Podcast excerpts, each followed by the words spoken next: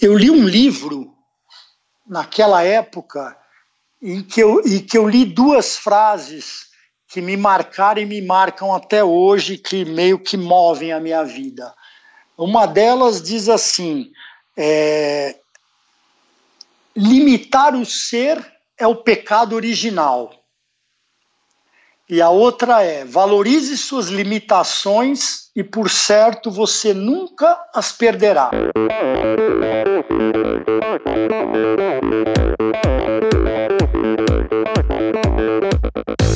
Olá pessoal, aqui quem fala é Renata Falzoni. Olá, eu sou Tim Don. Eu sou Jaque Mourão. Olá, eu sou João Paulo Diniz. Eu sou Adriana Silva. Oi, eu sou Mauro Ribeiro. E esse é o Endorfina Podcast. Valeu, até mais. Sou Michel Bogli e aqui no Endorfina Podcast você conhece as histórias e opiniões de triatletas, corredores, nadadores e ciclistas, profissionais e amadores. Descubra quem são e o que pensam os seres humanos que vivem o esporte e são movidos à endorfina.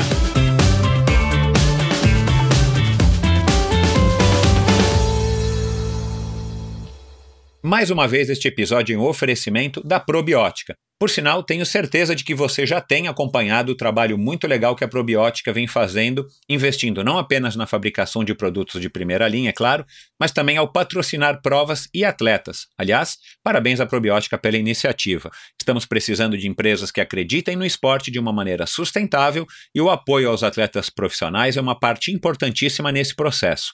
Aliás, muitos atletas já comentaram a esse respeito aqui no Endorfina. Probiótica produz uma linha específica de suplementos da mais alta qualidade para os esportes de endurance, tanto para os seus treinos quanto para as provas. Você encontra uma linha completa de carboidratos, desde o tradicional Carbap Gel até o Carbap Pós 4x1, diversos tipos de proteínas, energéticos como a D-ribose e a destrose, glutamina, creatina e os BCAAs que seu nutricionista já deve ter recomendado. Estes produtos e toda a extensa e completa linha de suplementos da probiótica você encontra na Quality Nutrition.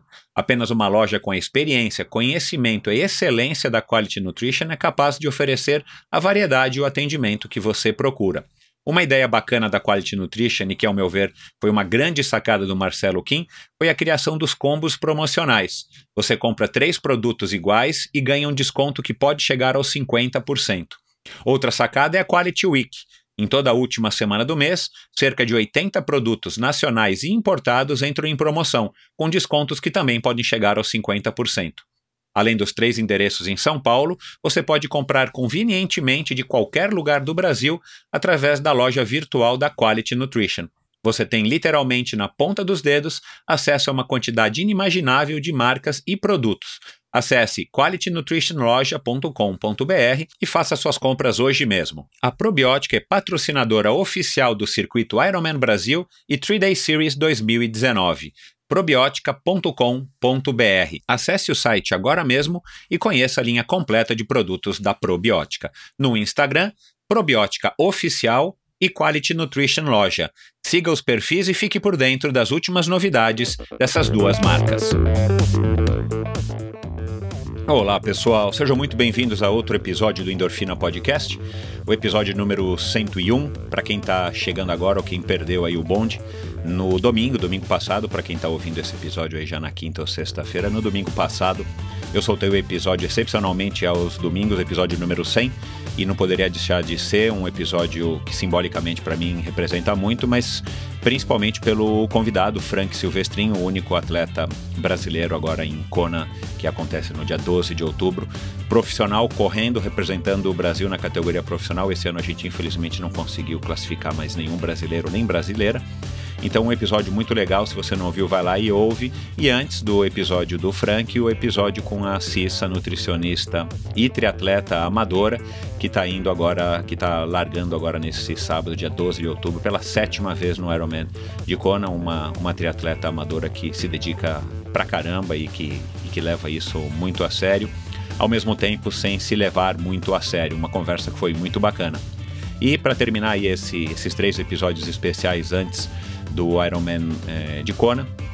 Eu gravei um bate-papo muito bacana com um cara que é amigo meu aí há mais de 30 anos e que começou naquela época, aí, quando a gente se conhecia em 1988, 1989, começou a fazer triatlon e, e, sempre correu muito bem, um cara aí que tem um biotipo legal para correr e, e desde então ele acabou parando e voltando, parando e voltando muitas vezes e, e, a história dele me chamou a atenção e a gente acabou se reconectando e por conta do endorfina ele acabou se tornando um, um atleta finalmente é, de provas longas. Naquela época ele não, ele não tinha investido em provas longas, ele vai explicar isso aqui por quê.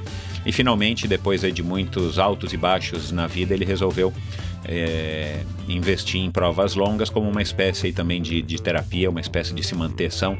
Ele que é espírita e ele é, é, praticamente ele cria sozinho dois filhos adotivos e aí vocês podem imaginar aí que a história dele é uma história aí que tem um pouquinho aí de drama, mas sem ser piega, sem ser é, dramática no sentido de enfim, é, de ser apelativa, mas uma história muito legal de superação e de um cara muito determinado que com a ajuda do triatlon está é, conseguindo aí levar a, a vida dele e, e, uma vida aí normal mesmo com dois com duas crianças que exigem um cuidado praticamente em tempo integral. Então ele, ele conta aí bastante dessa trajetória. Aliás, é um cara de 55 anos que está estreando em Kona, é, agora pela, pela primeira vez em, em 2019, né?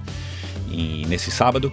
E se você é, quer um pouco de inspiração, quer aprender aí com uma pessoa que já tem uma larga experiência aí na vida, apesar dos 55 anos, e uma história de superação, uma história de, de compreensão, uma história de. Enfim, uma história muito bacana, muito bonita. Um cara aí que, que encara aí numa boa os, os reveses e os obstáculos que a vida nos impõe e transforma isso em energia para que ele possa ser um super pai, criar super bem os dois meninos dele e ainda por cima é, praticar triatlon e finalmente é, participar de provas longas e, claro, agora o sonho da vida dele, desde que ele começou em 87, 88, que ele sonhava em participar do Ironman, quando ele viu um programa de televisão com, é, cobrindo aí a, a, participação da Fernanda no Ironman de, do Havaí lá atrás, numa das primeiras incursões da Fernanda, e finalmente ele realiza esse sonho. Com certeza vocês vão curtir esse episódio. E é isso, para quem está em Kona, para quem está ouvindo esse episódio, muito obrigado pela audiência mesmo aí em Kona. Boa sorte para vocês no domingo e para todo mundo um grande abraço e até a semana que vem. Vamos agora aí com mais um episódio do Endorfina Podcast.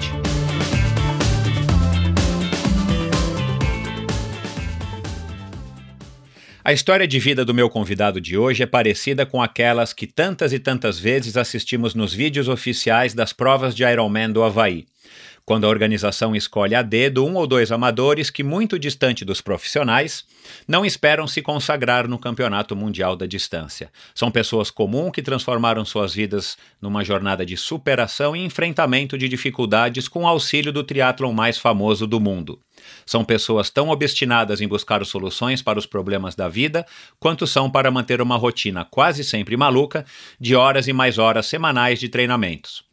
Meu convidado é um desses amadores. Por tudo isso e por ser, além é, de tudo, um sujeito muito bacana e um amigo há três décadas, que recebo hoje o ex-surfista, advogado, triatleta, um dos sócios da transportadora oficial do Ironman, Ship My Bike, o pai do Gabriel e do Pedro, Almilcar Ferraz Altemani, ou simplesmente o Mica.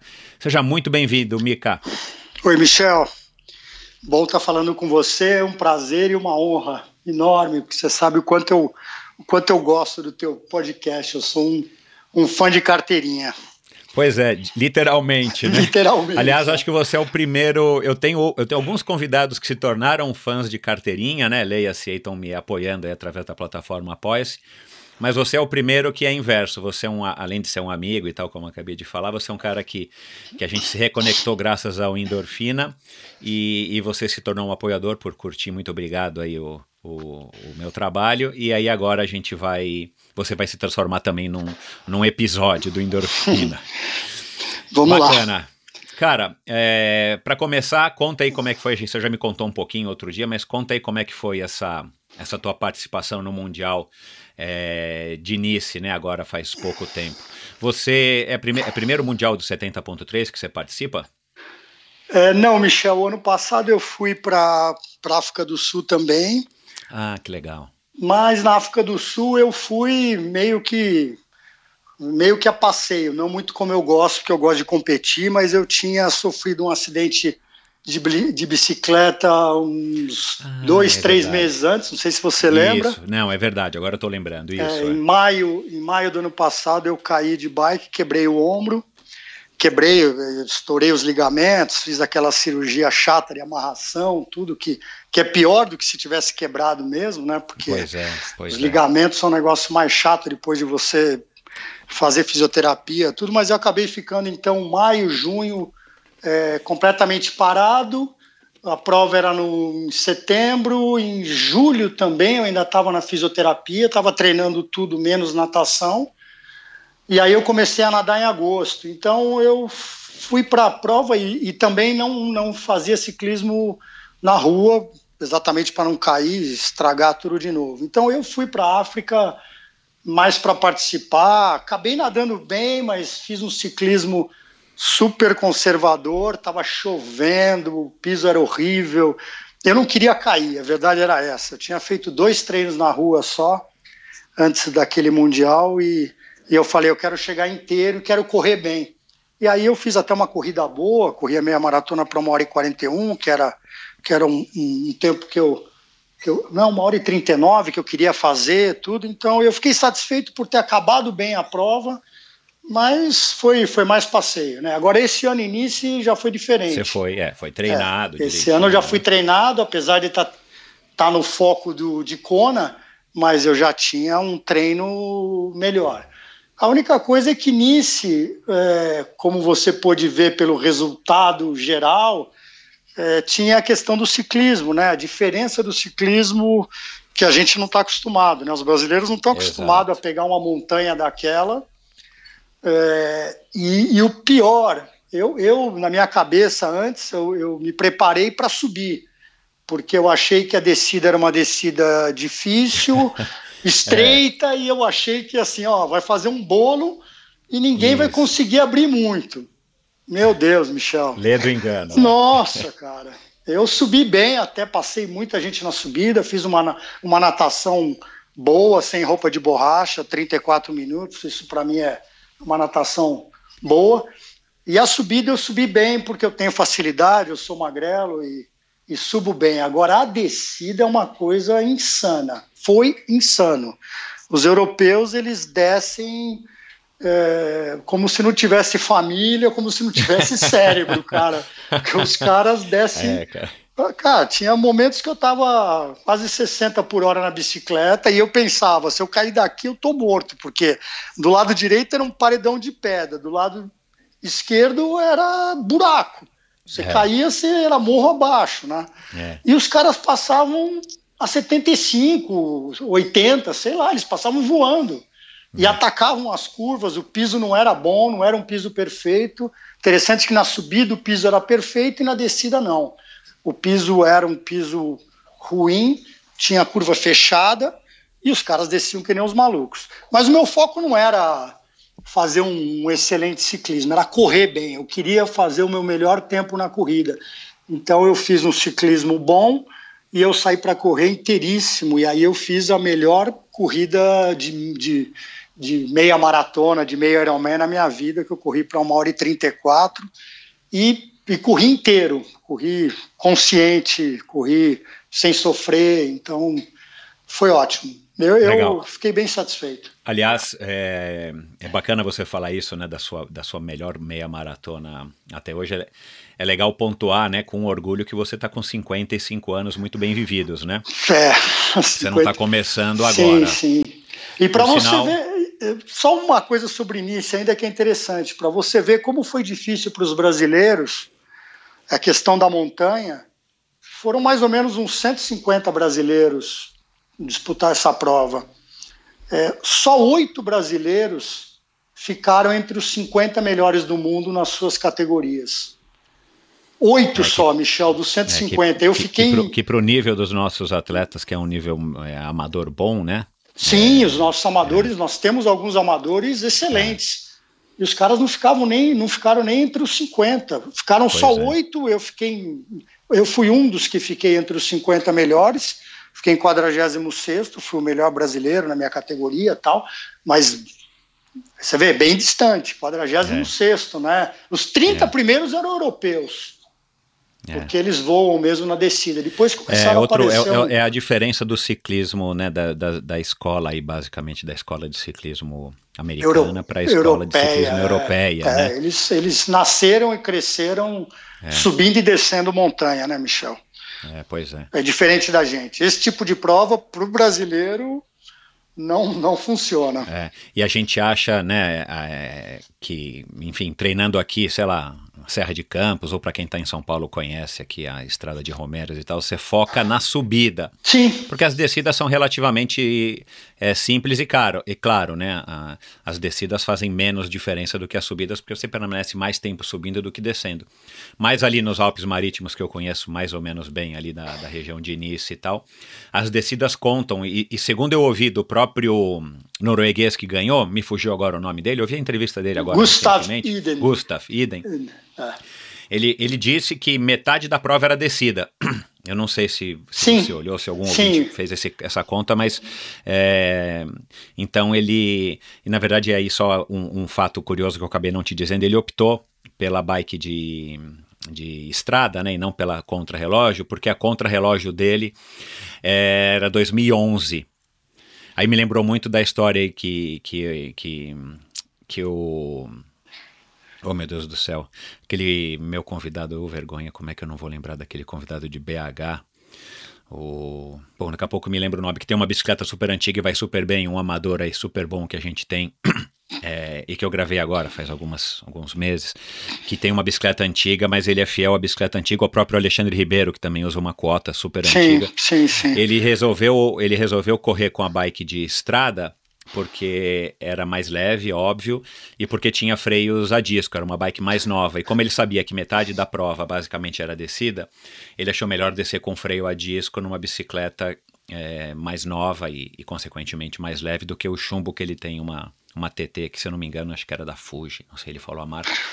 Mas enfim, e é por isso que ele acabou também é, se dando bem na escolha dele, porque a bicicleta contra-relógio dele era muito pesada, né? Então, é, ele aparentemente um clipe, ele correria. Ele é. colocou um clipe nessa bicicleta, nessa road dele, então nos momentos de reta ali, ele tinha como ficar clipado pelo menos e não perder é. tanto da, da posição é. aerodinâmica. Mas se né? ele tivesse uma bicicleta é, é, moderna, atual, e parece que agora ele disse que já choveu proposta nessas duas, três semanas depois. depois de ser ele, campeão, ele, fácil, ele né? correria, é, ele correria de, de TT, né? Uma sim. TT até com freio a disco, mas ele correria de TT, só para também esclarecer aquela dúvida da nossa conversa e outras Sim, sim. mas é, é, a Felipe... cultura, é a cultura da, da descida, né? O que você falou. Exato, o brasileiro é europeu, né? subir. A Noruega é cheia de subida e descida, sim. Né? um país que E eles um aprendem a pedalar descendo forte com curva. A Exato. gente aqui no Brasil não sabe o que é isso. A gente desce detalhe, forte né? na, na Com reta. curva e, e, aposto que na maior parte do, do, do, dos dias do treinamento é minimamente um chão úmido, né? Porque nesses Sim. países aí chove É. para dedéu. Estão acostumados. É, e eu lembrei aqui, é o Felipe Dairel. Felipe Perdão, Dairel, Felipe. exatamente, É, o Felipe cara. Dairel, que é um mega atleta e que Sim. compete com uma bike, não sei que ano que é, mas é uma bike antiga, não é uma última, último modelo da Specialized ou da, da Trek. Mas vamos lá. Cara, você começou a fazer triatlon lá atrás, quando a gente se conheceu, em 88, né? O mesmo ano que eu, que eu comecei, e você você é um pouquinho mais velho do que eu, mas você tinha passado alguns anos surfando, né? Inclusive, não pode se dizer que profissional, mas você fazia parte da Squalo, que eu lembro direitinho dessa marca, dessa equipe, Sim, né? sim, tinha uma é. equipe júnior, você já tinha até tido contato com viagens internacionais, Peru, é, o próprio Havaí.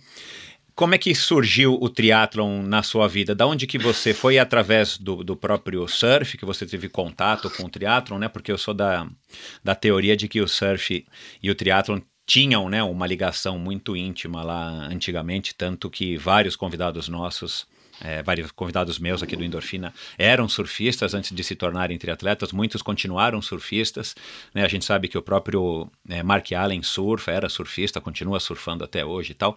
Como é que foi essa tua ligação?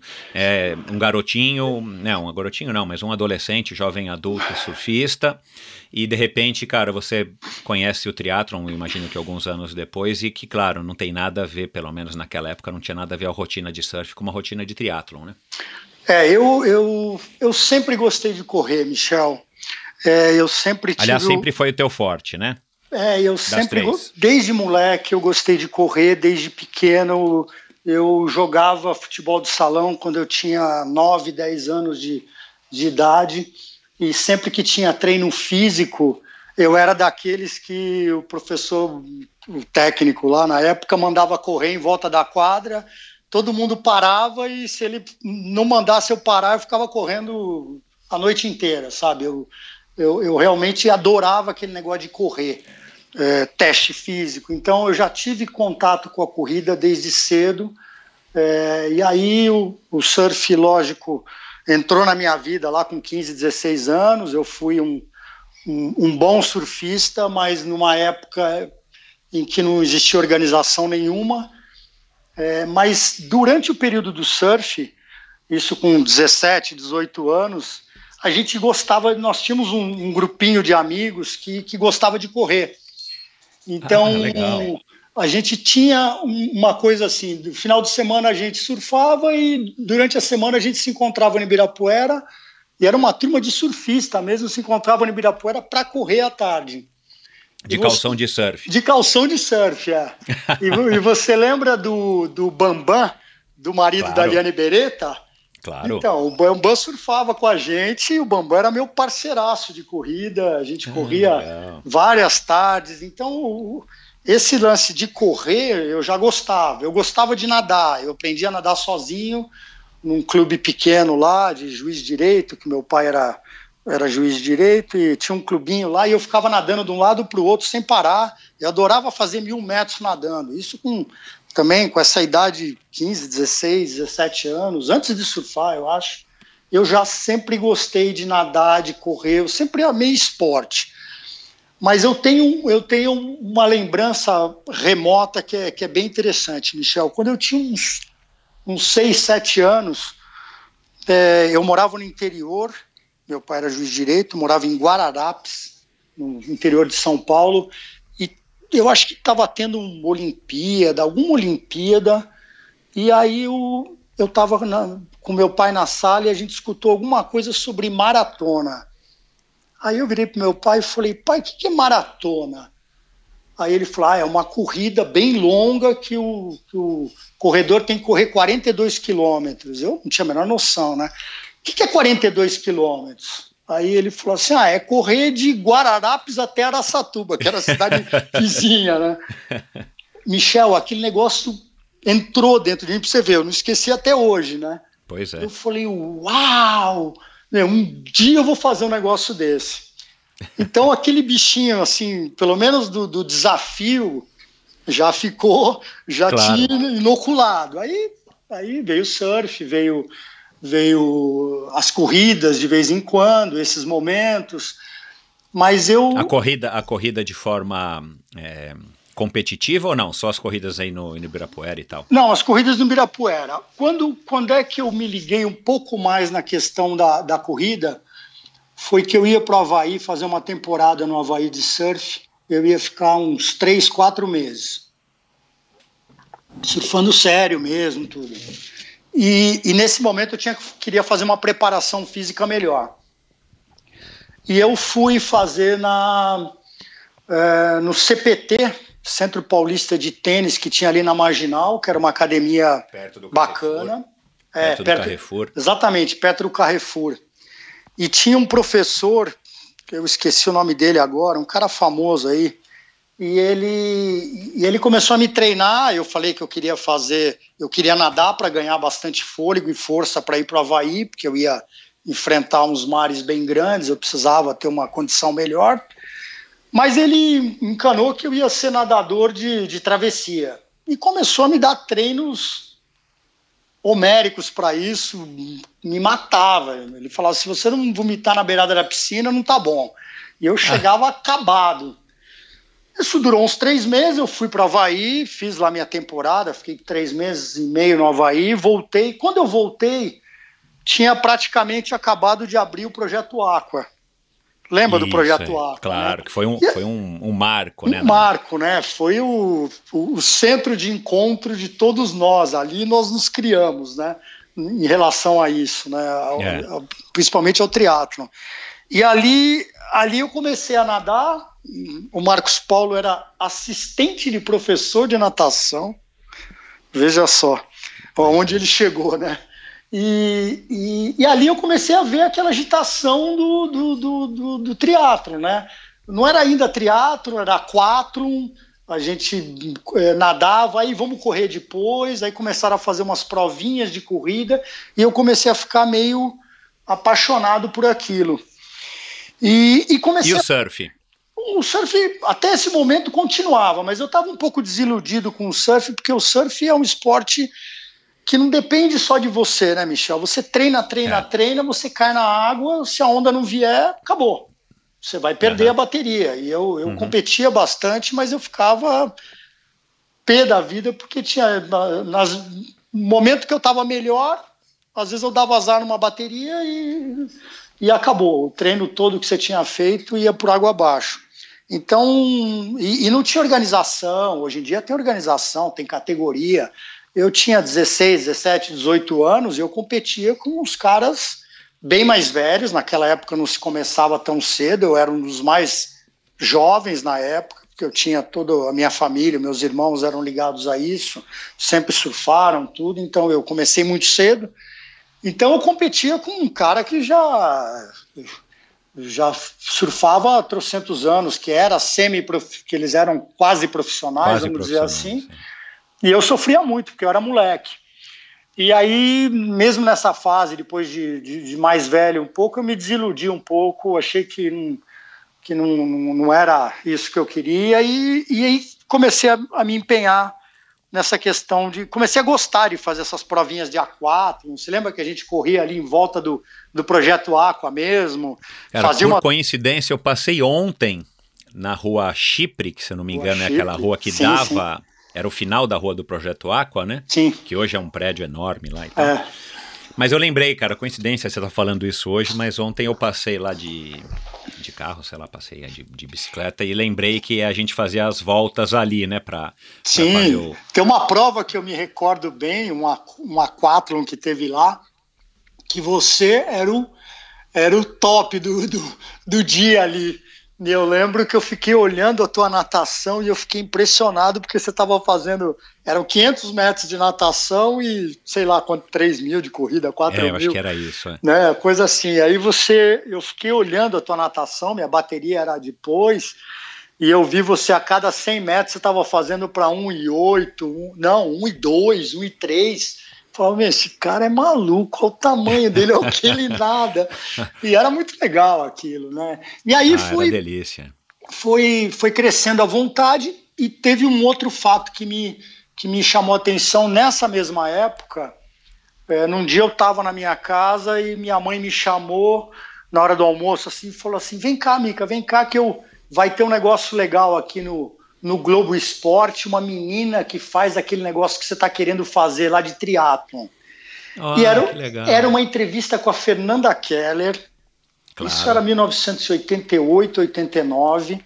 E a Fernanda Keller tinha acabado de voltar do Havaí e contando do Ironman do Havaí. Michel, eu fiquei louco.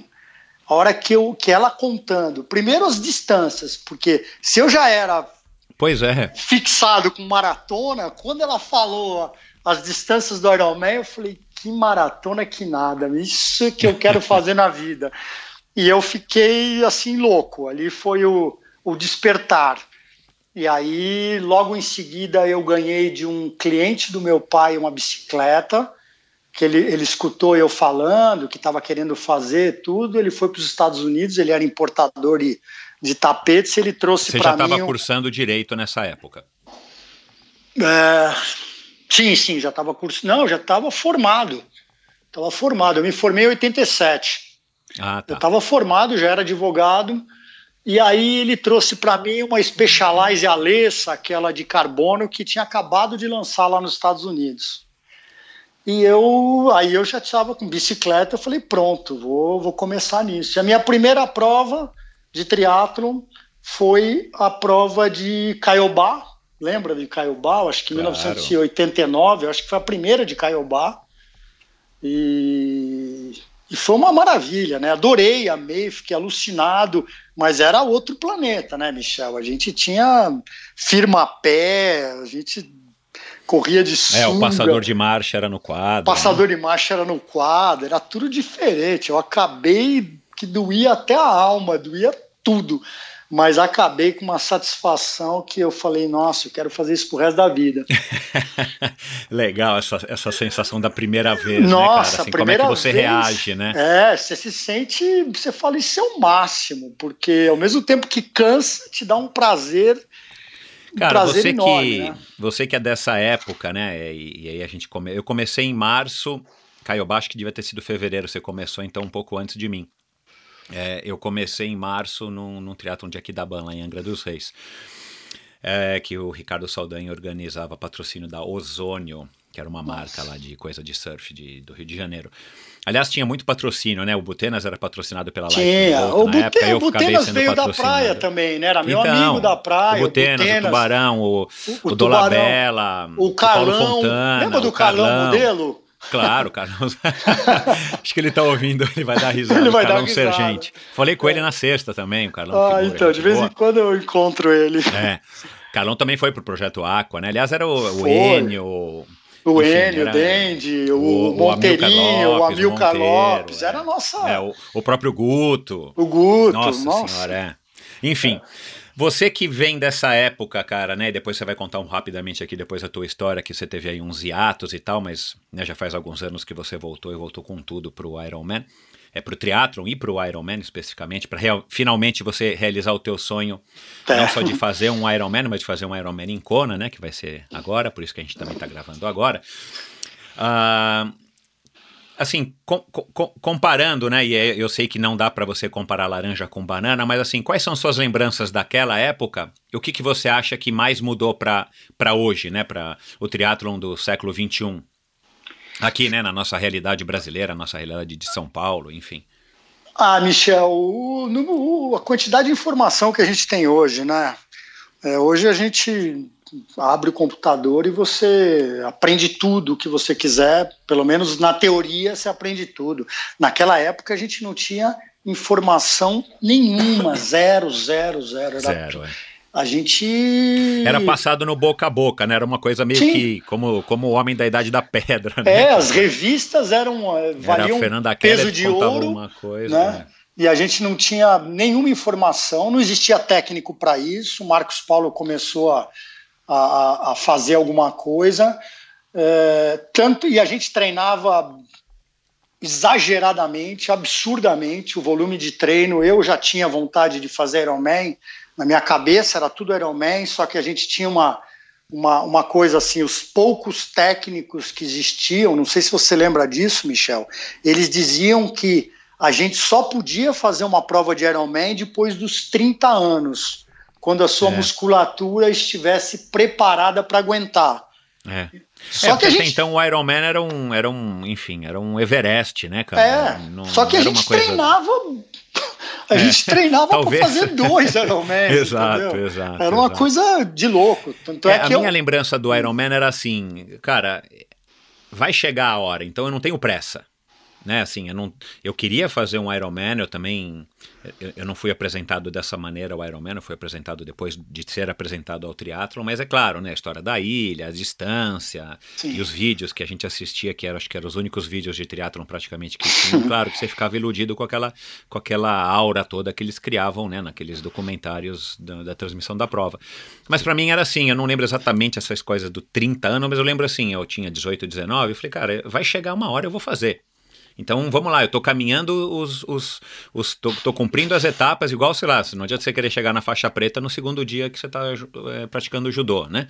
Então, assim, eu sabia que ia chegar uma hora. E é completamente diferente de hoje, até porque o Ironman foi desmistificado, graças não só a participação de N tipos de pessoas, né, com todos os tipos de condição, é, não somente de treinamento e tal, mas até com condições físicas, né, do mais alto ao mais baixo, do mais pesado, né, do sem, do, do, do, amputado, do paralítico e tal. Mas é claro, a, a, a, a informação que a gente tem hoje acabou tirando um pouco daquele, daquele, daquele não, não, não chega a ser um misticismo, mas assim, daquela aura de aventura que tantos aqui que já passaram pela endorfina, claro, as pessoas mais antigas sempre falam, né, cara, assim, tipo, a, como você viu a Fernanda Keller naquele, naquele Sim, programa sim. na Rede Globo. Você falou, cara, É. meu, que coisa. Você fica achando que é um negócio de outro mundo, né? Eu acabei explodindo antes de chegar no ponto de fazer um Ironman, né? Exatamente Pois pelo é, então. excesso de treino e pelo desconhecimento. Eu, eu, eu, em determinado momento que eu fui melhorando, eh, eu cheguei a ter um treinador de natação específico. Eh, eu tinha uma treinadora de corrida, que era a Eliana Reinert, que tinha sido uma das melhores maratonistas. Você conhece a Eliana lá do Claro, Pinheiros? lá do clube. É. E o meu Tá técnico. até hoje firme e forte. Sim, né? é excepcional treinadora. E meu técnico de ciclismo era o Zé Rubens Delia, que tinha acabado de ser técnico da seleção olímpica de Exato. ciclismo. Vira e mexe, eu encontro ele aqui pelo bairro correndo. É, então eu tinha uma equipe excelente. Eu treinava, eu cheguei a treinar o ciclismo com o Zé Rubens em pista. Eu comprei uma bicicleta de velódromo específica para poder treinar em pista, para ganhar força. Então eu tinha uma equipe e eu fui melhorando. Só que a, a minha a falta de, de, de, de, de cabeça é coisa de moleque, né? Você acha que você aguenta tudo, né? Então eu fui treinando, treinando, treinando um volume. E em determinado momento eu estava super bem, tive um, um resultado lá em Caiobá, não sei se foi em 90, que Caiobá foi considerado era foi a prova ia ser o campeonato brasileiro de triatlo, vamos dizer assim. E eu acho que eu fiquei em 13 terceiro, 14 quarto, e eu fiquei super feliz tal e tinha um, tinha um eu, eu deveria ter um mês de, de parada. De parada. O Zé Rubens me falou, Eliana me, me falou, todos falaram: para um mês, você está treinando muito, você precisa descansar, Michel. A gente, a gente não fazia o que eles falavam, né? Não. E aí eu continuei treinando, fiz uma prova em, em Santos, a primeira etapa do Troféu Brasil em Santos, que cancelaram a água, acabou sendo um, um duatlon, eu fui super bem, eu acho que eu fiquei em 11 primeiro, com toda a turma. E aí, no, no seguinte, eu explodi. Eu saí para um, uma. Pra um, para competir no, na segunda etapa do Troféu Brasil. Eu saí da água já me sentindo estranho. Eu peguei a bicicleta, comecei a pedalar, pedalei 5 quilômetros e simples, simplesmente desligou a chave geral. Eu não conseguia, Michel, não conseguia voltar Uau. com a bicicleta. Eu parei e vim andando e, e dali para frente eu, eu parei porque eu passei oito meses tendo febre todo dia. Eu não conseguia correr um quarteirão.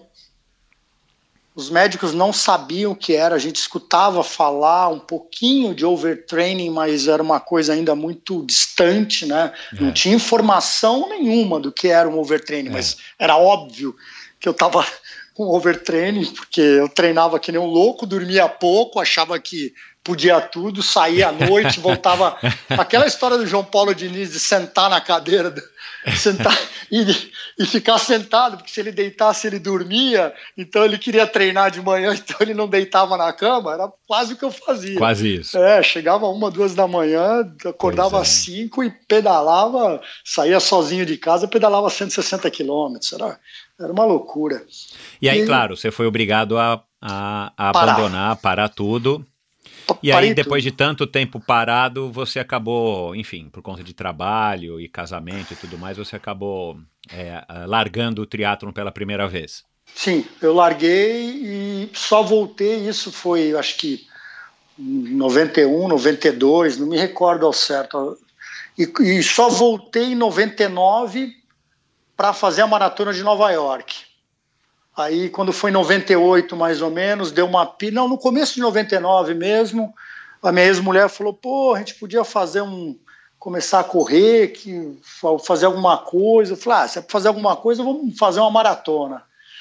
E aí eu fui, nos inscrevemos para a maratona é, e, de Nova e York. E naquela época, né, 99, ainda também em Nova York era assim, sei lá. É, hoje ainda é uma maratona legal, uma maratona do desejo das pessoas, não é à toa que, sei lá, largam 40 mil pessoas ou 60 mil, sei lá. Hoje eu acho que uns 60. É, mas naquela época, assim, ainda tinha essa história aqui, pelo menos aqui em São Paulo, né, de que era um, enfim, é, não sei, é um pouco diferente, mas todo mundo queria correr essa maratona, sim, né? experimentar, sim. né? Foi é, muito famosa. É. Nova York era famosa, nós íamos sempre. É, a gente viu o pessoal ir em grupo, né? Nós somos um Exato, grupo grande do Marcos Paulo. E foi super legal. Eu, eu para variar, fiz, fiz loucura, porque três tava meses. de novo com lesão. Tava né? com lesão. Treinei três meses com, com canelite e fiz a prova com fratura de estresse nas duas tíbias, né? Eu não fui no, no, no Filard na época porque eu sabia que se eu fosse, ele ia me proibir. Então eu falei, quer saber? Nem vou. então eu treinava com analgésico, eu só treinava com analgésico. Os últimos dois meses eu não conseguia, sem analgésico eu mal punha o pé no chão, Michel. E aí fui fazer a prova de Nova York, tomei seis cápsulas de Advil, fiz a prova de Nova York e depois não consegui andar, meu. quase voltei de cadeira de roda. e aí demorei até, até melhorar, mas nessa época, olha, 99, depois 2000, eu ia fazer Chicago, aí um mês antes de Chicago, o meu sonho era fazer um sub-3, eu tinha 3 e 14 em Nova York, é, e ainda errei, saí correndo muito rápido, saí com outro amigo, cara, eu e o, e o Lopes e o, e o, e o. Carlinhos maluco, né? Uhum. Então saíram os três correndo, o primeiro quilômetro a gente tava passando para 3,45, 3,40, falei, pelo amor de Deus, nós vamos morrer. Bom, no fim eu, eu realmente cansei muito, mas aí eu queria fazer Chicago e um mês antes de Chicago eu tive uma apendicite. E, E aí, fui operado, já era, perdi Chicago. Claro, é. Nisso daí era já 2000 e eu tinha um amigo, Daniel Furquinho, Dani, que ia fazer o, o Ironman de Porto Seguro. E aí ele falou, pô, você não quer ir lá assistir o Ironman de Porto Seguro? Eu falei, ah, vou, quer saber, vou. E aí fui com ele assistir o Ironman de Porto Seguro. Que seria o último, né? A gente não sabia ainda, mas seria o último. Seria né? o último. É. Michel, aí eu fiquei louco. Quase que eu, quase que eu fiz a prova junto com ele. Eu fiquei É, você não pegou Maluco. nenhum meio Ironman lá, né? Na época, o pessoal que é mais jovem, a gente chamava de meio Ironman, né? Você não pegou nenhum 70.3 em Porto Hum. Não, Seguro, não, né? não. Eu já fui direto. Foi direto assistir o Iron, é. Fui direto assistir o Iron, o Iron, fiquei alucinado e saí dali falando: o ano que vem eu vou fazer. E eu tinha guardado a minha bicicleta lá de 1991, 90 que eu comprei. eh, Eu tinha guardado e tinha uma, uma spinning também. Não, eu comprei uma spinning. Aí nesse momento eu comprei uma spinning e comecei a treinar para fazer em 2000 eh, o Ironman de 2001 para fazer o 2001 Ah, para fazer o Ironman de Hot na Alemanha. E eu ia, olha só como a gente tinha uma cabeça, a gente não tinha informação nenhuma, né? Eu ia fazer o Ironman de Hot na Alemanha, só que como preparação eu ia fazer o Ironman de Floripa. E entendi. a ideia não era correr a prova inteira, né? Fazer a natação, o ciclismo, sair para correr um pouquinho, mas era uma preparação para a Hot que seria um mês e meio depois. Só que também nessa preparação para Ironman de, de Hot eu tive uma lesão de glúteo e o, o Marcelo Filade me proibiu, falou não, você não tem a menor condição de, de fazer. E eu tava, eu tinha muita dor mesmo. E aí eu falei, pelo amor de Deus, então me deixa pelo menos fazer a natação, o ciclismo, e aí eu paro. É, porque já que eu tô ferrado mesmo, deixa eu ir lá E e, tava curtir inscrito, alguma né? coisa. Eu tava inscrito nas duas, cara. E aí, aí eu fui, fiz a natação, fiz o ciclismo e ainda corri 10 quilômetros. E parei arrebentado, né? Fiquei uns três meses sem conseguir andar com aquele glúteo estourado. Mas eu Triatleta, prometi que no ano, que no ano seguinte eu voltaria. E aí voltei e fiz. O meu primeiro foi, meu primeiro inteiro, né, que eu fiz foi em 2000 e, 2002. E foi o primeiro. foi, foi, foi, foi o que você achou que, que, que, que seria, assim, finalmente você fazendo aquelas distâncias que você ficou maravilhado lá atrás com, com, a- com o programa na TV da Fernanda? Eu acabei a prova alucinado, Michel. Aquilo foi a coisa, a melhor coisa que eu fiz na minha vida. Eu simplesmente amei. Eu acabei morto, óbvio, porque a gente fazia tudo errado. Né? Hidratação para quê? Eu tô pedalando, não tô com sede, para que, que eu vou tomar água? Né? Não tinha essa, a gente não tinha gel, a gente levava aquele chup-chup, lembra daquele? Lembro. Tinha um trequinho compridinho, assim, que tinha um, uma, um melado dentro, a gente tomava no máximo aquilo. Então, no meio da prova, eu me desidratei completamente, tive que ir no banheiro no meio da prova, isso é sinal de desidratação, né? Você se explode, é. né? E, e, eu fiz ainda a prova para 11 horas e 4 minutos. Eu queria fazer sub-11. Eu fiquei puto com o tempo, mas feliz da vida porque eu tinha completado a prova, né? Achei claro, aquilo é. o máximo, o máximo. E... e... aí depois disso você resolveu voltar, mas nunca mais voltou até daqui a é, pouco. É, depois disso, é, isso foi em 2002. Aí, Você queria voltar para fazer de novo em 2003? Sim, eu queria voltar, só que aí tinha um, nós tínhamos, eu e minha esposa, tínhamos a ideia de, de, de filhos, que a gente já tinha tentado algumas vezes antes, tínhamos tido uma série de problemas, é, perdido várias vezes, ela perdeu várias vezes, ela engravidou, fizemos fertilização, ela engravidou de gêmeos, morreram os dois gêmeos na barriga. Então a gente já tinha passado por um por, por algo bem bem duro. Uhum. E aí em 2000 e logo em seguida não, a gente tinha passado pelas fertilizações, mas a perda dos gêmeos foi exatamente depois desse Ironman, foi em 2000 e, 2002, é. E aí, logo depois da perda dos gêmeos, a gente acabou adotando o Gabriel.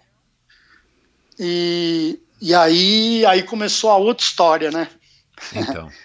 E aí, aí você, enfim, aí a, a vida te levou para longe do, do Ironman, longe do triatlon, de novo, mais uma pausa aí, mais um hiato. É, aí foi a, foi a pausa de querer, foi uma pausa bem consciente, né, Michel, de querer claro, é. cuidar do, do, do, Gabriel. Falei, não, não, eu não escolhi ter um filho para ficar fazendo Ironman e Deixa, tem tempo, tem o Ironman pro resto da vida. Não, é, e todo um contexto aí por conta dessas sucessivas frustrações. Aí, Exato. Né, a gente vocês teve... não conseguindo engravidar, não é, é uma situação várias, fácil. É. Várias perdas, tudo, e, e, cada perda era algo muito sentido. É, muito então, traumático. acabou, eu acabei me dedicando ao Gabriel nesse, nesse começo, que era super importante, e falei, não, deixa o...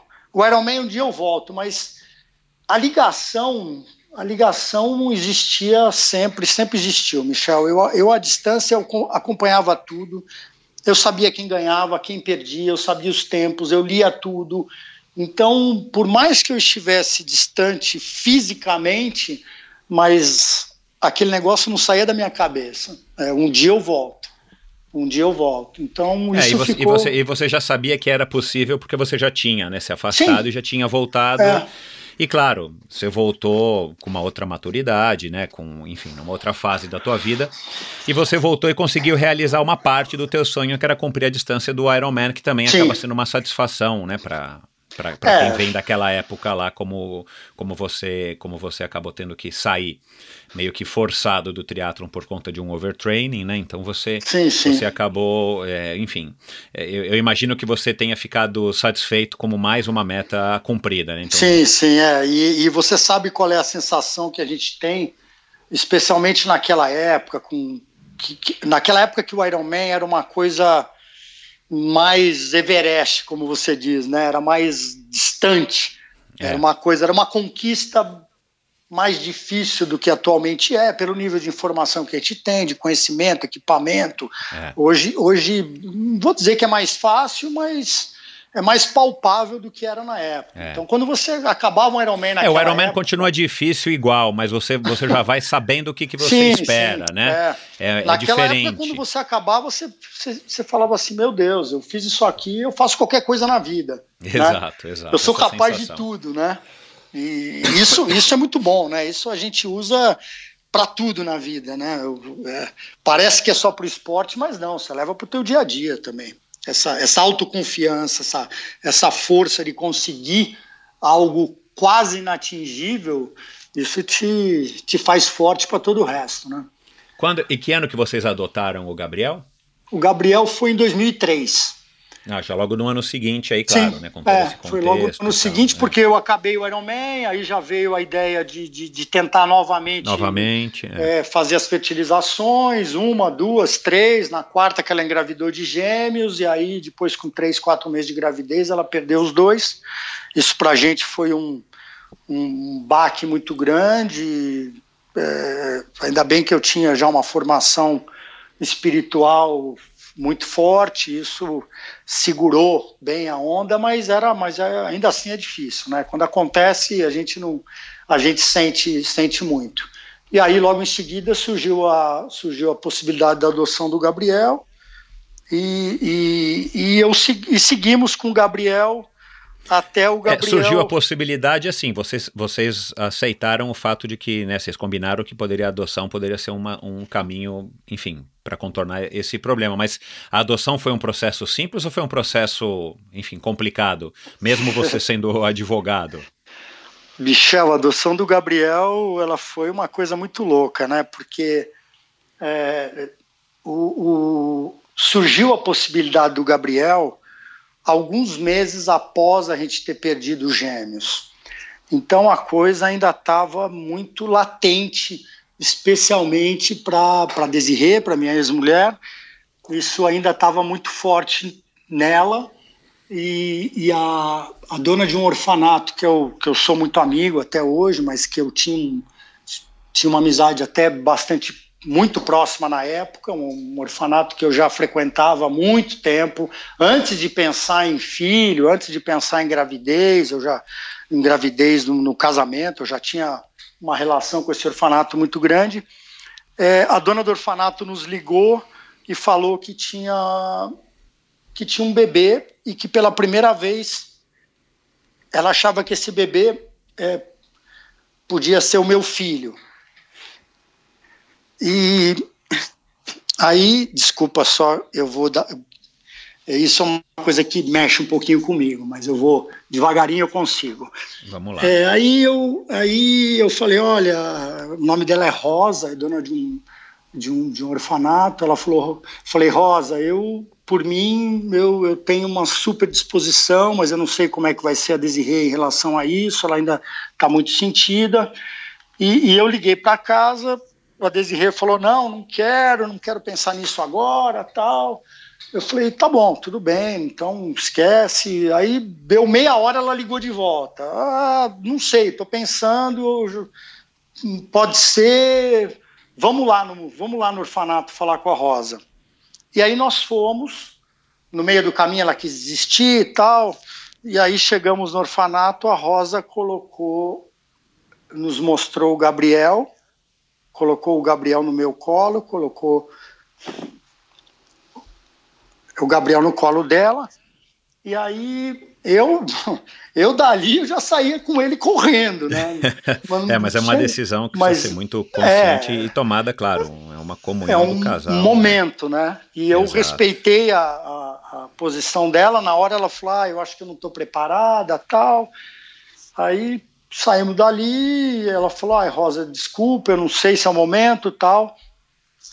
E fomos embora, era uma segunda-feira. Durante a semana eu fiquei com aquilo na minha cabeça, né? Mas o, e a Rosa comentou com a gente, olha, eu não eu não falei do Gabriel para nenhum casal, mas tem vários casais interessados, é que eu achei que eram filho de vocês. E e tem, mas tem vários casais interessados. Aí nós saímos dali, eu falei, Rosa, pelo amor de Deus, liga para todos os casais, quem quem quiser vir e, e vê-lo e, e, adotar, pelo amor de Deus, essa criança tem que ter uma família. Uhum. E eu acabei, e aí fui embora e fiquei com aquilo na cabeça. Durante a semana foi, não, não deixei de pensar naquilo e no sábado indo para o interior na casa dos meus pais e na casa dos pais dela que moravam lá, ela voltou a tocar no assunto, falou, poxa vida, eu, eu pensei melhor, tal, eu falei, é, mas agora já foi, já faz uma semana, tal, ela falou, não, não, não em relação a esse, mas talvez se surgir mais para frente, talvez esteja preparada, tal, nós chegamos na casa da mãe dela, ela encontrou com a avó, com a avó dela, e, e a avó e ela virou para a avó e falou: Vó, eu vi um, um eu fui conhecer um bebê é, que poderia ser adotado por nós e, e a Rosa colocou ele no meu colo e ele era leve. Aí a avó olhou para ela e falou assim: só o filho da gente é leve no nosso Uau. colo. Quando, Que quando, legal, ela, é, quando ela falou isso, Michel foi assim aquele, né? Para vocês dois. para os dois. Só que na minha cabeça, ok, faz uma semana já era. É, Ah, já já tinha claro. ido, alguém tinha adotado ele. Aí a- ela virou para mim e falou: pelo amor de Deus, liga para a Rosa. Eu falei: ok, eu ligo, mas não pense que ele vai estar Exato, lá, exato, porque ele não exato, vai estar. E, e aí eu fiquei tentando ligar para a Rosa, tal, ela, ela não atendia. Isso era num sábado, quatro da tarde, a Rosa me ligou. Oi, Amilca, tudo bem? Tudo? O que foi? Eu falei, ah, a Rosa, é que a gente veio para Vinhedo, tal, estamos conversando aqui, a Desirê se empolgou um pouco. Quando surgiu um- uma outra criança, já nem falando especificamente, quando surgiu uma outra criança, você nos avisa que eu acho que pode surgir, um, a gente pode estar preparado agora, ela está pensando melhor nisso. Ela falou, mas por quê? Você não quer aquele? Aí eu falei, mas e aí, ele está ainda aí? Ela falou assim, Amilcar, eu chamei cinco casais, ninguém conseguiu chegar até agora aqui. Ninguém conseguiu vir vê-lo. Ele está esperando vocês. Opa, sinal, ó o sinal. Putz, cara, mas não é nem. Rosa é meu filho. Para, se alguém for aí, você esconde ele. e aí, lógico. Então você perguntou como é que foi a adoção? A adoção foi assim, Michel. De, uma, de um sábado às, às quatro da tarde, no domingo de manhã eu tava, nós estávamos entrando no orfanato para buscar o Gabriel.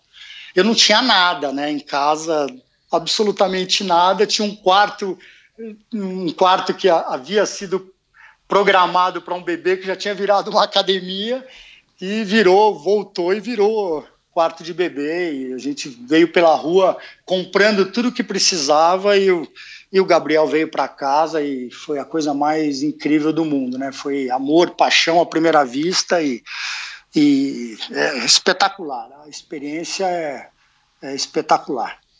E aí fomos lá e comecei a- começamos a viver esse, esse momento do Gabriel até até 2008 e aí nós tivemos estávamos com algum, al- alguns problemas de relacionamento tal a coisa não estava muito boa ligou novamente a Rosa é, Amilcar, eu falei, putz, lá vem a Rosa, né?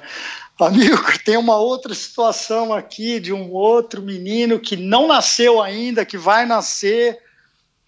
Eu falei, ah, Rosa, eu, eu até gostaria, você sabe que eu teria outros filhos, mas eu, você sabe, porque eu já tinha conversado com ela, nosso relacionamento não anda muito bem e tal. Eu não sei se é momento de colocar um, um filho numa situação dessas e e aí acabou, eu acabei eh, deixando, falei, olha, não, acho que não é o caso. Mas aí ela insistiu e, e, e a Desirê escutou eu falando isso no telefone, perguntou se era Rosa, se era mais uma criança. Eu falei que era, ah, mas que não tinha nascido ainda, era de uma menina do orfanato que tinha ficado grávida tal. E aí ela falou, ok, veja aí tudo. E, e aí, depois de um tempo, veio o Pedro, Michel. Eu vou encurtar a história, porque senão a história do Pedro também é longa. E, e Aí, o, Gabriel, o Gabriel já estava com quantos anos quando você. Nisso o Gabriel estava com cinco anos. Aham. Foi o Gabriel é de 2003, o Pedro chegou em 2008. Só que o Pedro chegou numa condição de saúde já bem mais difícil. O Pedro foi um bebê que nasceu prematuro, é, não teve um, um- um devido tratamento nos primeiros dias, até em função desse nascimento Prematuro. prematuro, e chegou chegou para a gente. O Pedro já foi uma situação totalmente outra de é meu filho pode trazer já e acabou, entendeu? Mas uhum. ele chegou bem bem fraco, numa condição limítrofe ali de, de, de vida. E, e, vocês sabiam, tanto você quanto a Desirê sabiam que ele que ele estava nessa situação, né? Não foi também surpresa, quer dizer. Não, a gente sabia que ele tinha nascido prematuro, só. Ah, tá. Mas não que não que estava nessa situação. Mas tá. também não ia mudar nada, Michel. Ah, é, é. Porque quando eu quando eu decidi no telefone que era meu filho, era meu filho e pff, esquece. Uhum. Do jeito que tivesse, seria. Então, e aí chegou o Pedro mas o Pedro também teve bastante dificuldade no começo, tudo para a gente tratar dele, tudo, e é, o, é, outro, é um outro processo que a gente vem. vem... É, é comum, pelo que você sabe, é, os pais que adotam um adotarem um segundo, ou isso não é, não é tão comum? Ou não, não tem, enfim, não, não dá para saber? Não dá para saber, assim, eu não tenho uma. Não existe uma regra, Michel, tá, mas tá. Não, não é tão comum, não. Vamos, uhum. dizer assim que. É, até porque você pode adotar como um segundo filho, você pode adotar Sim, como um terceiro, exato. você pode adotar como um, um, primeiro, talvez o único, como vocês, né? Exato. Mas enfim, a experiência com o, com o Gabriel então foi, foi bacana e vocês resolveram, mesmo no momento de fragilidade do casal, resolveram adotar o Pedro. É, mais, mais incentivado por você ou foi de fato uma decisão? É, não, foi uma decisão comum também, conjunta. tinha que ser. Uhum. Mesmo, mesmo que a gente não estivesse lá tão bem, Ainda uhum. assim, tinha que ser uma decisão claro. dos dois. Uhum. Mas, é, até em função é, da maneira como o Pedro veio, é, tão, tão doentinho, eu acabei me empenhando muito mais nos cuidados com o Pedro, é, porque exigia um cuidado maior. Uhum. Eu já cuidava do Gabriel, eu já tinha focado bastante nisso. Eu gosto de cuidar gostava de cuidar deles desde pequeno, trocar fralda, mamadeira, tudo, tudo. Uhum, o é. Pedro mais ainda, porque a Desirê tinha um pouco de medo de, de, de machucá-lo pelo tamanho dele, ele era muito pequeno. Uhum. É, então eu acabei, vamos dizer assim, pegando mais essa parte e, é. e, assumindo mais essa responsabilidade, especialmente à noite, porque durante o dia ainda tinha uma babá que ajudava mas à noite não tinha babá e era eu, eu fiz questão de eu cuidar, então eu fazia tudo já à noite, eu que dava mamadeira, eu que tropa, trocava, eu que acordava. E, pra, e demorou quanto tempo para o Pedro entrar num estado de uma criança normal, talvez um pouquinho menor e tal, com alguma pequena sequela, mas demorou quanto para, o, o, enfim, vocês tratarem o Pedro como uma criança é, saudável? Uns, uns, dois anos mais ou menos, dois a três ah, anos para o Pedro, para a gente Falei, ok, ok. É, tá, é. Tá, tá melhor, tá mais, tá mais forte, já consegue ter as reações mais, mais próximas do, do normal. Uhum. Então, e aí, e nessa altura, já na, na, nas visitas ao pediatra, vocês já tinham algum indício de que ele poderia ter alguma sequela? Com, com, é, Sim, desde desse... o começo, né, ah, tá. Michel? Tá. Desde uhum. o começo. Mas o, o Pedro foi o Pedro foi uma sequência do Gabriel também, né? É, porque aí, nesse momento, enquanto o Pedro ainda era pequeno, a gente descobriu o autismo do Gabriel. Pois é, em então, 2012, né? Você me falou. É, então aí, aí foi aquele momento de, de entender o que era. É, o autismo era algo assim ainda bem desconhecido no Brasil é, tinham pouquíssimas informações, depois virou tema de novela, virou tema de tudo, mas no começo o autismo, no, no momento em que a gente descobriu o autismo do Gabriel, era, a gente tinha ainda aquela ideia lá atrás, daquele filme do autista super. Pois é. Super. É, é, o autismo clássico que a gente chama, Exato, é, que é o autista isolado. O isolado, né? é. É, um, que é. pouco se comunica, tudo. E o Gabriel, apesar de ter muitos, muitas características de autismo, mas muitas. Hoje, hoje eu sei, depois eu aprendi lendo e tudo. É, é incrível, mas os pediatras não eram preparados para isso, Michel. É, eles não enxergavam a possibilidade dele ser um menino autista, apesar de várias características. Né? Ele tinha um monte de coisa, até a ponto de se chacoalhar sentadinho, brincando, ficava se chacoalhando, chacoalhando os braços. Eu falava, não é possível, tem alguma coisa diferente nele. Mas a gente conhecia aquele autista clássico, então, mas ele entende, ele, ele, ele consegue interagir com a gente. A gente não sabia que existiam vários níveis de autismo. Isso, e é. pediatras não entendiam. Né? É incrível, mas os pediatras achavam que. Olha, é, é um absurdo, né? Mas a gente chegou. Será que não, é, não, não, não era uma deficiência dos pediatras em si, mas talvez justamente pela falta de conhecimento ainda, de estudos e de, sim, sei sim. lá, do avanço da própria é, ciência? É, há pouco tempo atrás eu tive uma conversa com uma amiga pediatra e eu, eu como ela, ela eu, eu pude perguntar isso claramente, né? Eu falei, me diz uma coisa, vocês aprendiam isso na faculdade? Ela falou, é, Amilcar, é. Amilcar, não, a gente não aprendia. Então ali eu vi que era que era algo é, desconhecido para eles, nem, nem, nem culpo né, os pediatras por isso, pelo amor de Deus.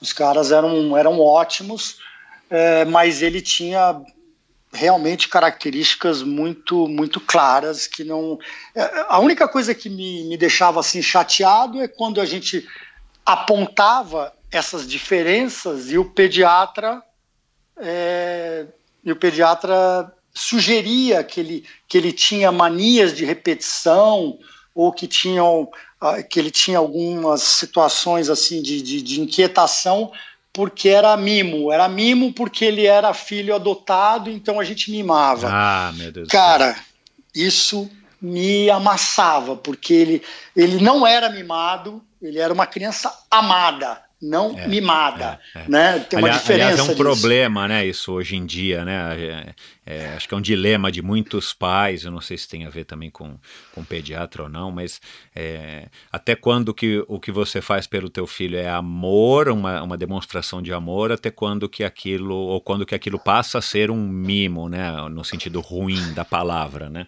É, quando você quando você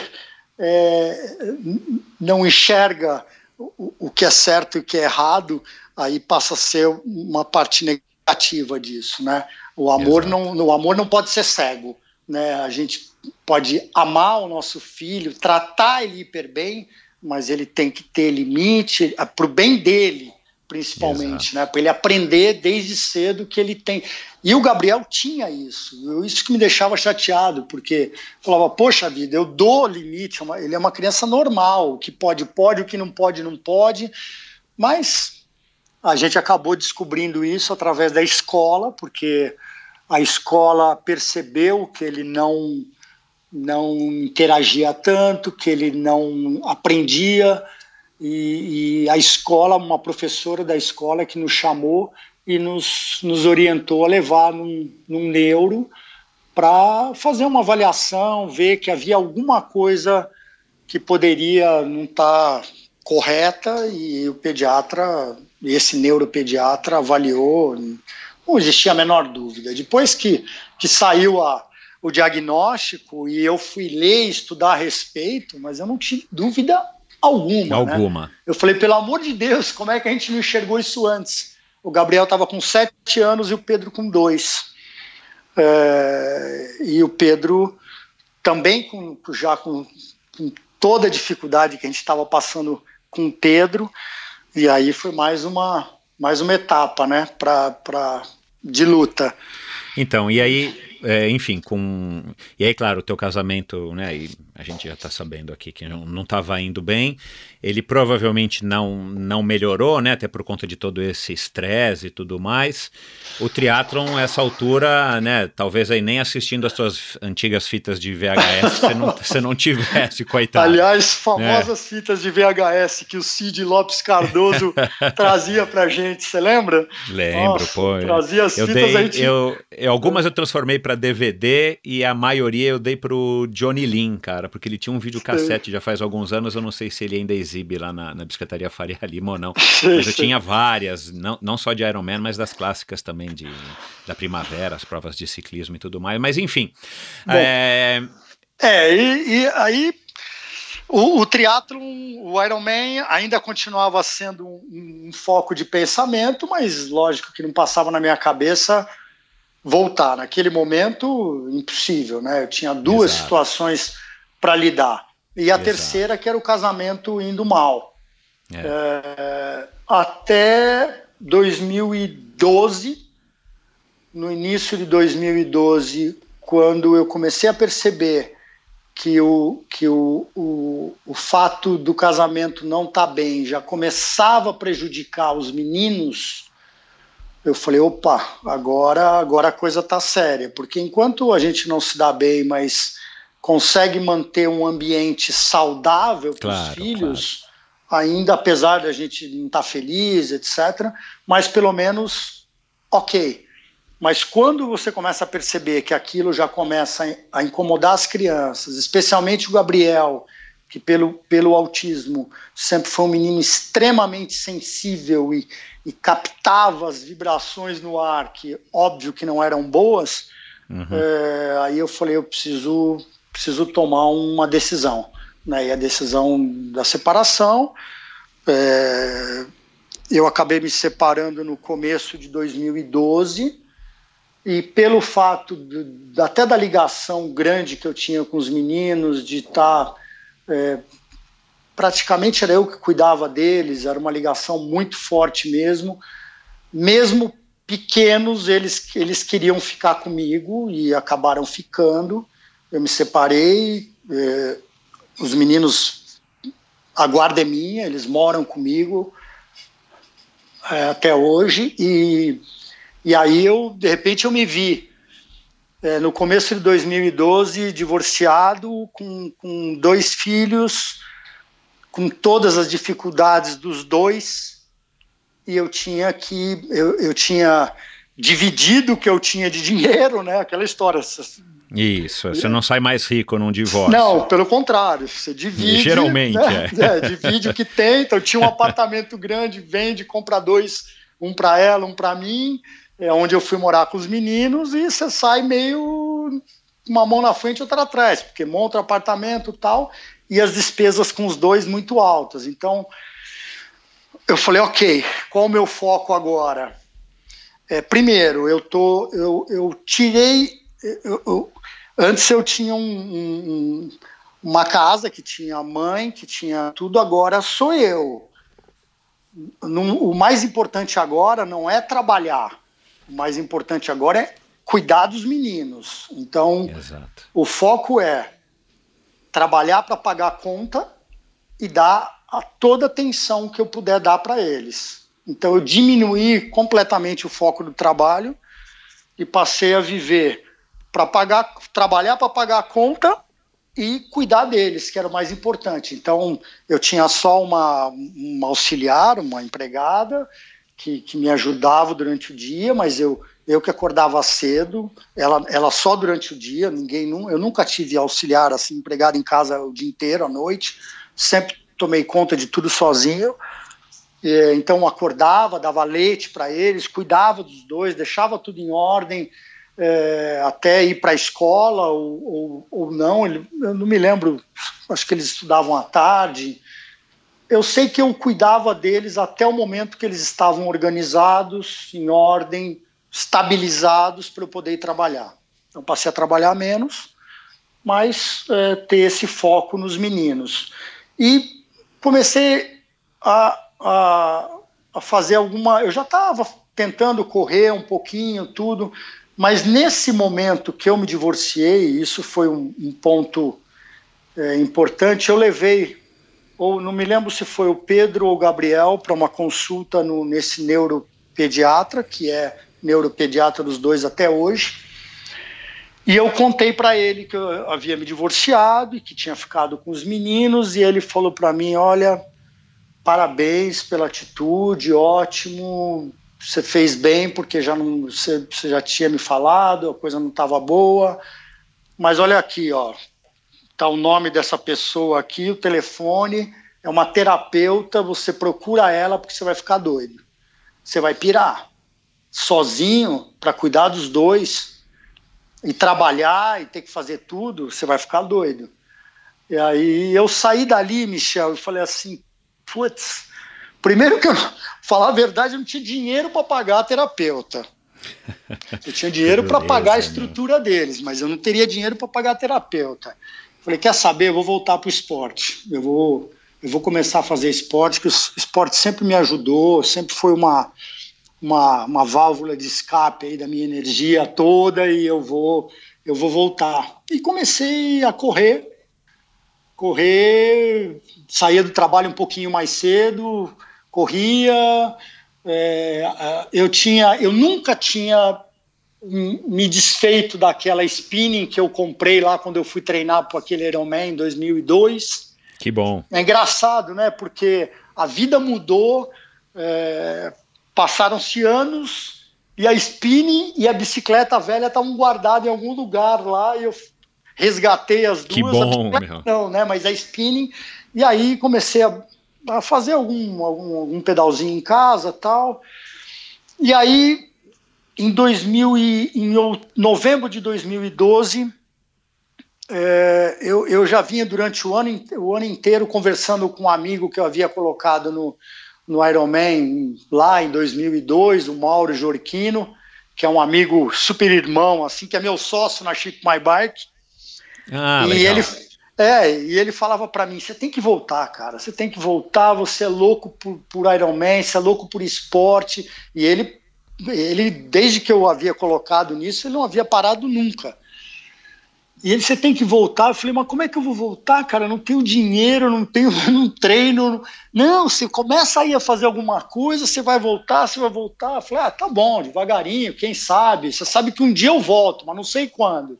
É. Aí quando foi em novembro de 2012, ele virou para mim, ele me ligou um dia, eu estava em Vinhedo com os meninos no final de semana, ele ligou e falou, Nick, é o seguinte, acabei de te dar um presente. Aí eu falei, qual? Ele falou, acabei de te inscrever para o Ironman da Flórida do ano que vem. Você tem 11 meses para treinar. Isso aqui é amigo, hein? Falei, puta que pariu. Nossa, ele falou, ó, oh, cara, você tem que voltar, são 11 meses, dá tempo. Eu, Michel, eu, assim, aquilo foi, um, foi a melhor coisa da minha vida. O cara é, ele me, me resgatou, entendeu? É, foi, foi incrível, porque a partir dali eu comecei a ter um foco em fazer uns treinozinhos é, e começar a correr um pouco, é, sempre nas horas que dava, assim, dava umas fugidas, treinava, corria. Uma terapia, a, né? É, literalmente. Ainda, é, era terapia, sem dúvida. E quando foi em janeiro, ele me ligou. E aí, como é que tá? tá treinando? Eu falei, putz, só consegui começar a correr, mas tá difícil. Eu nem, nem sei como é que eu vou, cara, eu não tenho grana para ir. Ele falou, não, continua, vai tentando. Quando isso foi em janeiro, quando foi em março, ele me liga de volta e fala, e aí? Eu falei, ah, correndo um pouco mais, já tô um pouco melhor na corrida tal. Ele falou, olha, é o seguinte, é, eu fui comprar passagem para mim e eu peguei umas milhas aqui que eu tinha, tal, no restaurante, comprei para mim e comprei para você. Então, ó, você já tem passagem aérea. Eu vou alugar um, um apartamento para mim, vai ter uma cama para você. Eu vou alugar um carro para mim, o teu lugar tá lá. Cara, você só tem um trabalho a fazer. Treina, porque você vai comigo fazer esse Ironman. Falei, uau, cara. Caramba. Inacreditável, meu. Matou, né? Aí eu comecei a, a correr mais. Eu voltei a treinar natação, tipo, em julho, agosto, uns três, quatro meses antes da prova. Eu não nadava há 11 anos, Michel. 11 anos eu fiquei sem nadar. Eu nunca mais entrei na água.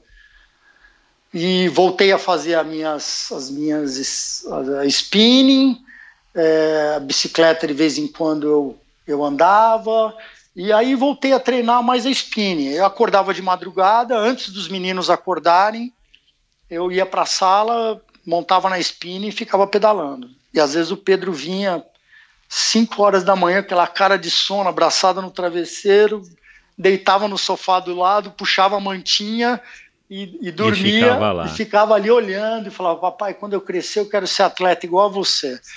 Que legal. E, e, e, aí eu comecei a treinar e, e fui fazer o, voltar a fazer o Ironman em 2013 na Flórida.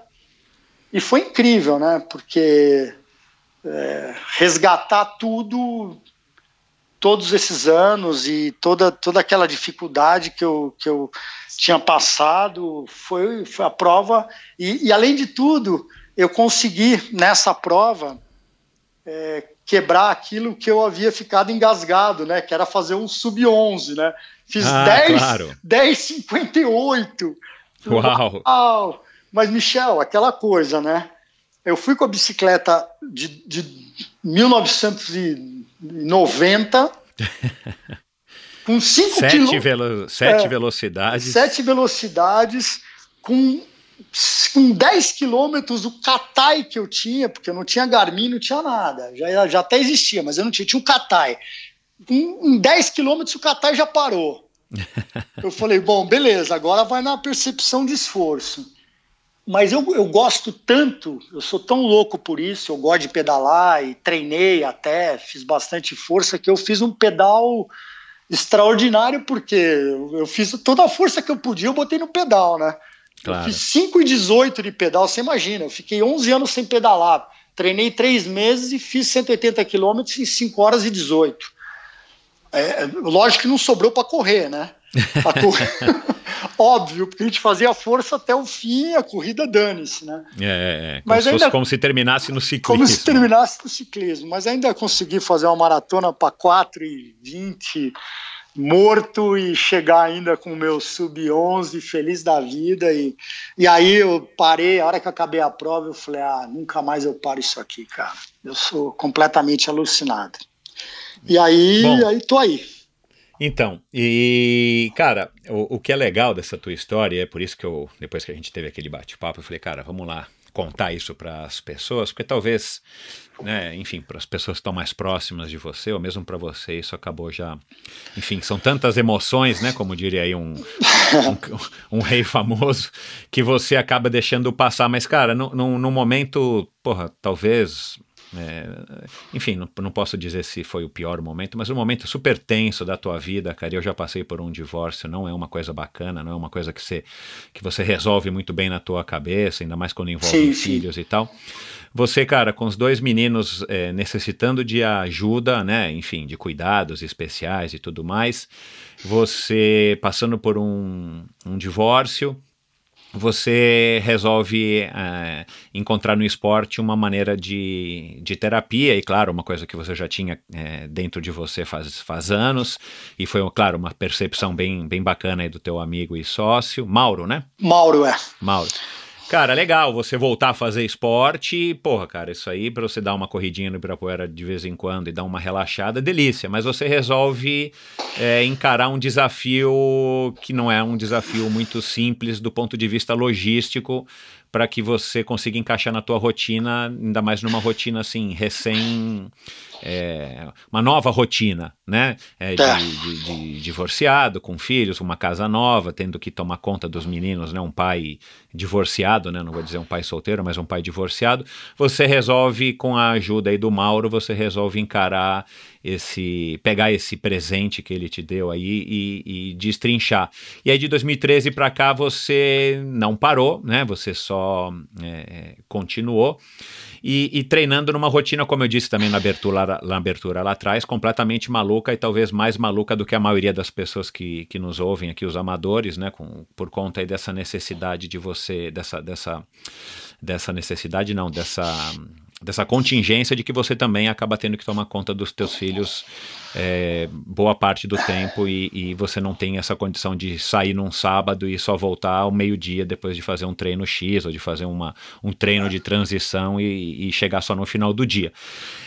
É, você poderia ter optado pela primeira, pela primeira opção, cara, vou fazer uma corridinha, vou voltar a nadar, vou fazer uma musculação, né? Você já, né? Enfim, mas você resolve é, voltar a fazer triatlon. Nessa altura que você fez Panama City, é, na tua nova volta, né, uma terceira volta é, ao triatlon, você, você ainda alimentava, a, enfim, uma vontade de estar tá continuando? Ou para você, Panama City, foi só tipo, ah, eu, eu ganhei aqui do Mauro, legal, foi bacana, fiz abaixo de 11, quase, bati na trave, mas fiz, bacana.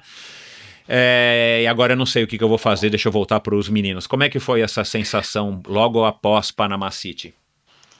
Michel, a hora que eu acabei Panama City, eu pensei, eu nunca mais paro isso. É, na hora. É, eu não sabia. O bem, o bem que faz, né? Não, o bem que faz é incrível. É, até a minha viagem para lá, é, para fazer a prova, ela teve que ser toda mega estruturada. É, o Gabriel ainda tinha é, bastante dificuldade de ficar sem a minha presença. Isso não é, hoje em dia é super normal, mas não era. Então ele foi difícil conseguir viajar e voltar, porque para ele isso era uma coisa muito difícil de ficar sem é, o pai. Essa separação. É, a separação para ele era bem complicada, mas ao mesmo tempo eu pensei que, é, assim, passou pela minha cabeça que, que eu tinha que ter, é, eu tinha que ter uma vida. Claro. E, e que para sua própria sanidade, né? Sim, sim, totalmente para minha sanidade. E quanto melhor fosse a minha vida, melhor seria para os meus filhos. Exato. Porque quanto melhor eu tivesse mentalmente, é, eu, eu poderia fazer mais por eles. Então, aquela história, olha, vou parar tudo e vou me, me dedicar aos meus filhos que têm necessidades especiais, é, às vezes, cada caso é um caso, eu, eu não estou fazendo paralelo com ninguém, eu estou falando a minha experiência. Às vezes você faz pelos seus filhos, pelo seu filho, mas você não consegue fazer por você, e isso que você faz para ele não é o suficiente, porque você também não está bem. Você tem que estar é. tá bem. Quanto melhor Exato. você tiver, mais você consegue fazer por ele. É, é aquele então, exemplo do, do, do, da hora que você vai decolar no avião que a aeromoça diz: coloque a máscara primeiro em você para depois poder auxiliar quem exato, necessita do seu exato. lado. Né? Se você é assim, não estiver bem. É, exato. Como eles adianta. dependem de você, você tem que se cuidar também, né? Porque senão você não vai estar Sim. lá para cuidar deles. É. Sim, e, e, e, os meninos com uma sensibilidade absurda, o Gabriel extremamente sensível. Então, o Gabriel é uma criança que ele saca se você não está bem, pelo, pelo olhar quase. E, e eu, não, eu não podia não estar tá bem, mesmo passando por momentos muito difíceis nesse começo, porque é, hoje em dia o Gabriel está extremamente estabilizado em todos os sentidos, mas nessa fase, logo depois do divórcio, foi, era o momento mais difícil. O Gabriel tinha alguns surtos, isso era muito difícil é, de, Olha, era, era algo assim. Era uma barra bem pesada mesmo. Teve dias assim que eu falava, pelo amor de Deus, uau, é, preciso de força oh. para isso. E aí subir na bicicleta era a minha, era o meu gás. Né? Eu, eu descia da bicicleta e eu falava, ok, eu estou pronto para enfrentar qualquer coisa. E, e, isso me ajudou demais, me ajudou demais. Mas nos primeiros anos, Michel, os primeiros três anos que eu voltei, né, 2013, eu voltei em 2014 para a Flórida e voltei em 2015. Três anos seguidos eu fiz. Mas nesses três primeiros anos, eu fazia só um Ironman por ano, mais nada. Uhum. Uhum. Então eu fazia o Ironman, aí eu voltava, dava uma parada, e, aí voltava a treinar devagar, tal, até chegar o ano que vem aí o ano seguinte aí eu ia lá e fazia a prova. Uhum. Só que depois do terceiro, é, primeiro porque no segundo ano a gente chegou lá, estava tendo tempestade, a prova foi cancelada a natação, aí você falou, puta, eu treinei um ano para chegar aqui, a prova cancelaram a natação, tá uma ventania, tá tudo errado. Eu falava, meu Deus do céu. Aí no terceiro ano deu um outro problema lá, que eu nem me lembro qual foi, também deu tudo errado. Aí eu falei, puxa, de repente eu posso fazer um. Aí o 70.3 eu nunca tinha feito, né? Eu já parti direto para o Ironman na volta. Aí que eu comecei, e aí a vida estava um pouquinho mais estruturada. Ah, você, você foi para o Iron sem ter feito um 70.3, né? Óbvio, nada. é. é. Eu fui direto para o Iron. É. Aí, aí que eu pensei, falei, ok, vamos tentar fazer um 70.3 em março. Aí eu fui fazer o, a primeira, o 70.3 de Buenos Aires. E, e aí já fui fazer o. Aí já me inscrevi para o Ironman de Floripa. Eu falei, ok, vou voltar para Floripa depois de. É, nossa, quantos anos, né? 2000 e, 2002 até 2015, 17, 15 nossa, anos depois. É, 15 anos depois eu voltei para o Ironman de Floripa. E, e, e aí eu fui melhorando, lógico, né? A, a vida é, foi se encaixando. Aí você já, é, é, aí você já também já, quer dizer, a, a, a situação, a, to, a, tua nova vida como divorciado, o próprio cuidado com os meninos, você já estava com uma vida mais estruturada e, e você foi, enfim, você foi evoluindo aí nessa questão com você mesmo para poder se dedicar é, da maneira que você pode a, ao, ao triatlo e, claro, viver fazendo o que você gosta para que você esteja legal. Me diz uma coisa, é, você tinha noção dentro dessas, né, de todas essas barras que você enfrentou, né, primeiro a, a, o fato de não conseguirem engravidar e todos os problemas que isso gera, não só na nossa cabeça, mas na cabeça da, no caso aí da tua ex-mulher, a Desirê, e depois, claro, no relacionamento, é, e depois a, a, adoção, que é uma coisa que eu imagino que, que, que enfim, um estresse, não no sentido ruim, mas enfim, é um estresse, porque aí também é, são várias questões que envolvem, descobre, aí adota o Pedro, né, dentro dessa situação que vocês já sabiam que ele teria, é, enfim, seria um bebê que exigiria cuidados, aí você descobre que o, o Pedro tem, que o Gabriel tem autismo, aí depois vem um divórcio, quer dizer, cara, você foi, você foi ficando com a casca cada vez mais grossa, ou olhando hoje para trás, você, enfim, talvez você já, já tivesse sido a vida inteira, já tivesse nascido com isso, ou você criou, adquiriu essa, essa resiliência perante essas dificuldades, porque em nenhum momento, né, e, e você ainda não disse isso aqui, mas na, indiretamente você acabou citando, em nenhum momento você vai, se perdeu, você resolveu desistir, jogar tudo pro alto e, sei lá, comprar um violão, ir para Minas e surtar, sabe?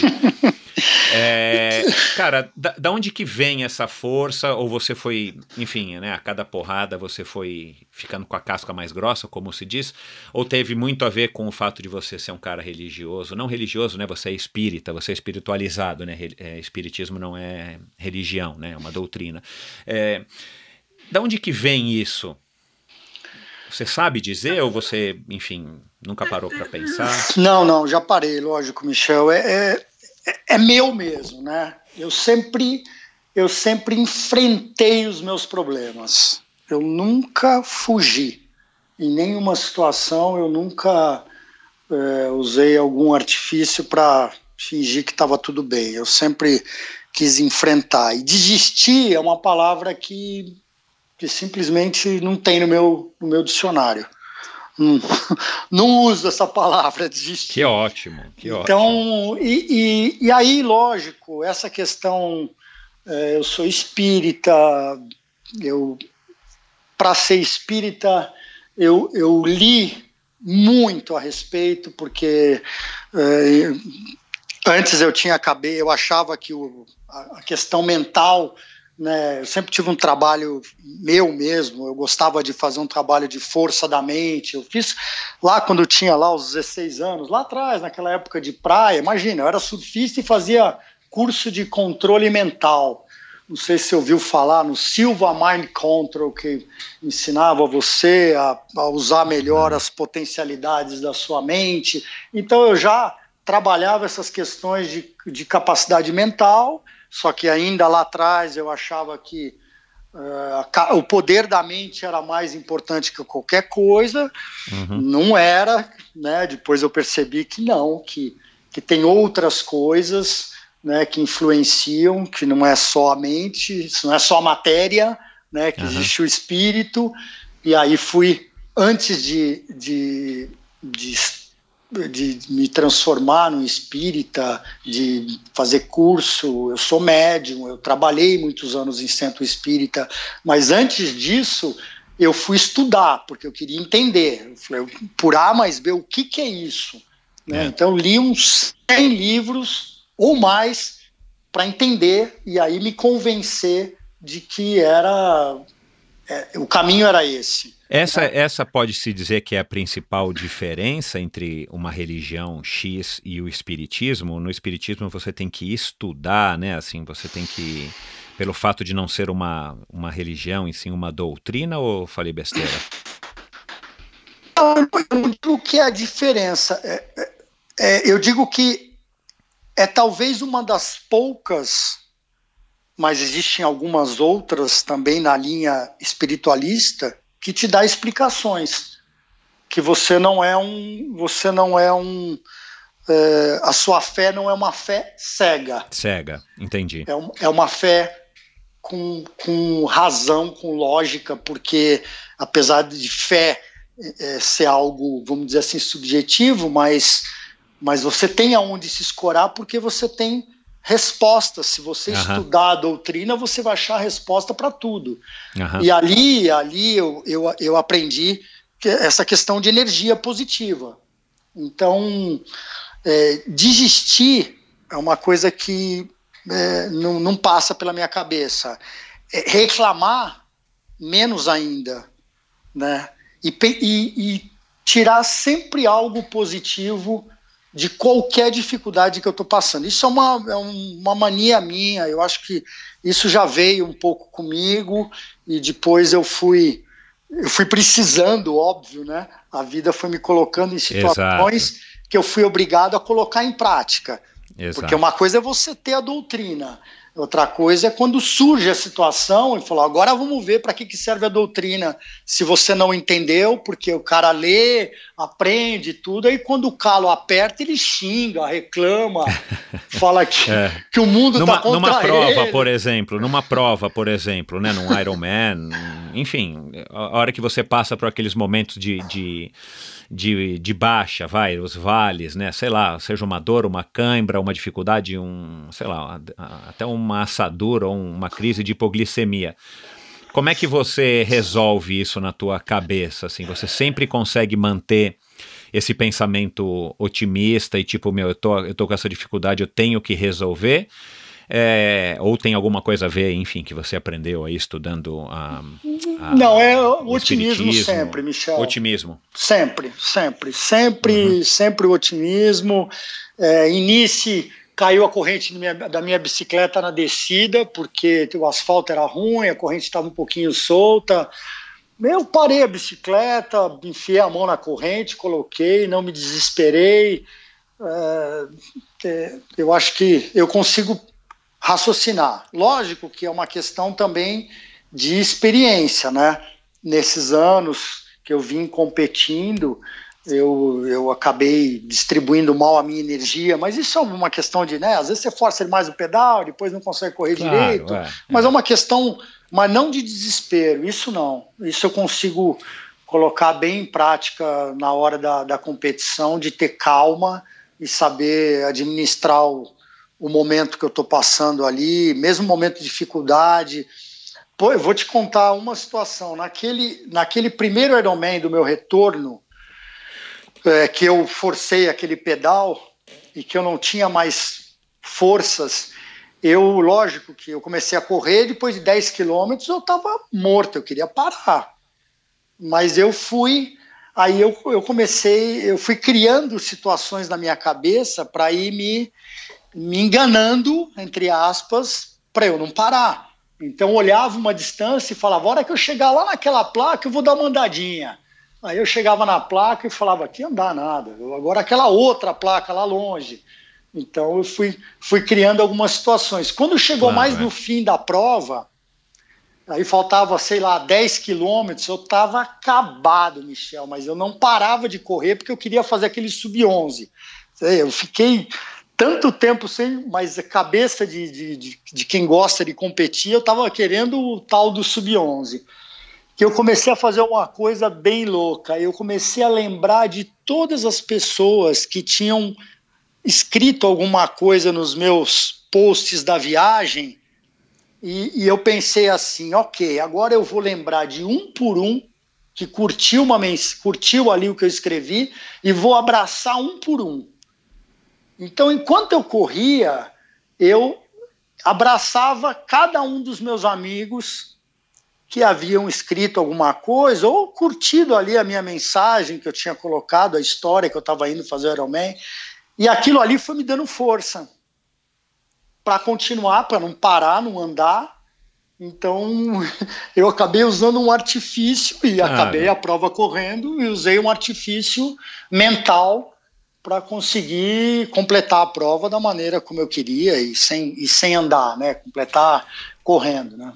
O que, que te motiva a, enfim, né, a, a, continuar e a chegar nesse ponto que, que, que, que você chegou agora, que, que foi finalmente se classificar para a Kona, né? Nós estamos aí há duas semanas da prova, você finalmente realizou um sonho. Foi, foi o sonho de Kona ou você curte enfim, você nessa tua terceira volta, né, depois de Panama City 2013, você você estava é, mais focado no objetivo do que no, enfim, no dia a dia, nos passos até você, você atingir esse objetivo.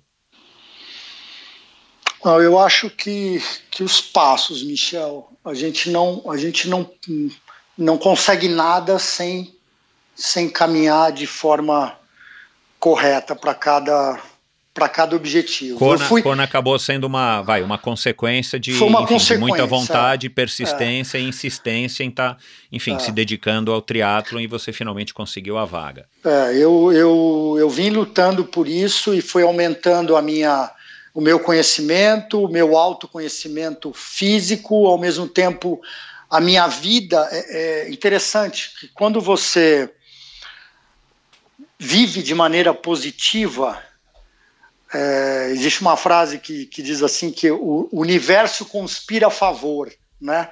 Quando uhum. você pensa coisas positivas, o universo conspira a favor.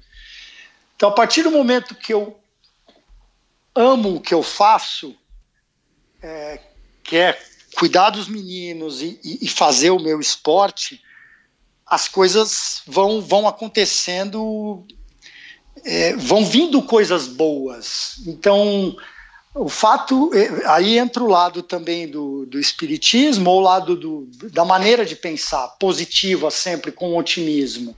Né? Sempre que você faz algo, ou vive uma vida, um momento sem reclamar, sem praguejar de nada, mas tirando sempre algo positivo daquilo que você está vivendo, por maior que seja a dificuldade, é, parece que o universo conspira facilitando as coisas, abrindo é. portas, né? Então eu, eu, passei por situações super difíceis com os meninos de não encontrar a terapia adequada para o Gabriel, e, mas ao mesmo tempo é, aquilo eu, eu, eu cuido de tudo deles, Michel tudo. Eu, eu, eu, eu corto unha, eu compro roupa, eu, corto, eu levo cortar cabelo, eu vou na escola, eu participo das reuniões todas com os, com os professores, com a diretoria da escola para encaixar eles. Tudo que você pode imaginar, eu faço. Levo em médico, terapeuta. Mas quando você faz tudo isso, no meio de tudo, com boa vontade, você só recebe coisas boas de volta. É, é, é, não tem como. Então eu, eu, já teve situações muito difíceis que, que eu falava, meu Deus, eu não vou arrumar terapeuta para o Gabriel, é, existia uma dificuldade no mercado, e aí de repente aparecia alguém, e esse alguém era muito especial e ajudou demais o Gabriel. Né? Então, é, nossa, eu, eu esse, essa esse, esse pensamento positivo ele te ele transforma o, o, o mundo que gira em torno de você. Você só atrai coisas boas, você só atrai pessoas para te ajudar. É, enquanto que se eu tivesse reclamando da vida, eu ia viver de que jeito? Né? Exato. É. No, no... É, na verdade, a gente não tem opção, né? Aliás, a outra opção que você tem é desistir, desistir você não vai resolver nada. Né? Não, não vou resolver. Então eu tenho que enfrentar as situações e vou me enfrentar de maneira positiva, vou me enfrentar bem, né? Vou me enfrentar é, da melhor maneira possível. Então, é, tudo isso foi um processo, né? Então, por exemplo, o Gabriel, há cinco anos atrás, o Gabriel andava, o recreio do Gabriel era andar em volta de uma árvore, se chacoalhando. Uhum. E hoje o Gabriel é, joga bola com os amigos, vai na casa dos amigos, vai em festinha, é, mesmo com mesmo com toda dificuldade, ele, ele, ele se transformou em cinco anos. O Gabriel é um case assim de sucesso dentro do autismo incrível pela limitação que ele tinha antes e pelo que ele é hoje. Né? Ele, ele vivia isolado assim na escola, relativamente isolado, entrava na sala de aula, mas era uma coisa assim super difícil. Eu tive que colocar um, um, um AT que fosse para a escola todo dia com ele. No ah. início eu pensei que, nossa, eu tenho que colocar um cara para ir para a escola todo dia com ele, mas aí, peraí, isso pode ser bom. Esse AT foi perfeito, né, fez uma mediação. Um ano depois, o Gabriel não precisou mais de AT, então, da, de andar em volta da, da mangueira chacoalhando, ele passou a sentar no banco para assistir o futebol. Depois ele passou a comer com, com os meninos, depois ele passou a entrar no futebol junto com o terapeuta, depois ele passou a jogar que bola legal. sozinho, e hoje ele joga bola no time da escola. Olha que bacana, meu. Ele é goleiro do time. Porra, sensacional. Então, e, e assim, super entrosado, é, extremamente independente dentro da capacidade dele, óbvio, mas nossa, assim uma evolução absurda. Agora, eu, eu acho que toda essa evolução é possível pela forma positiva como a gente vive né? Eu e eu e eles, né? Eu claro, é, é, é, é, é, uma atmosfera toda, né, cara? Sim, assim, sim. Você tá bem, aí você tem energia, você tem, enfim, para cuidar deles, você tá com uma vida equilibrada, você conseguiu equilibrar trabalho, rotina, filhos, família, treino, para você poder proporcionar tudo isso, tá equilibrado para poder proporcionar tudo isso para é. eles, né, cara? E claro que um dia é, o Gabriel provavelmente vai conseguir reconhecer, né? O Pedro, você acha que ele tem capacidade de reconhecer? conhecer?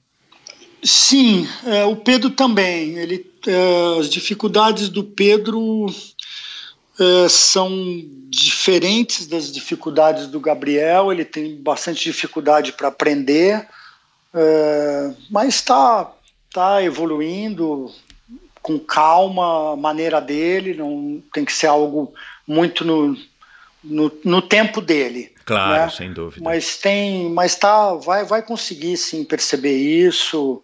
É, não, não tenha dúvida. E hoje eu assim eu fico muito feliz de ver que o esporte, que, que no começo é, o Gabriel especialmente não tinha nem noção. Hoje o Gabriel se orgulha.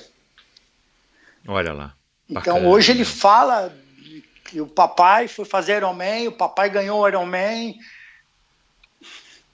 isso, isso hoje ele, ele, então, e é algo positivo de não desistir. Então, eles não podem desistir da vida, os dois.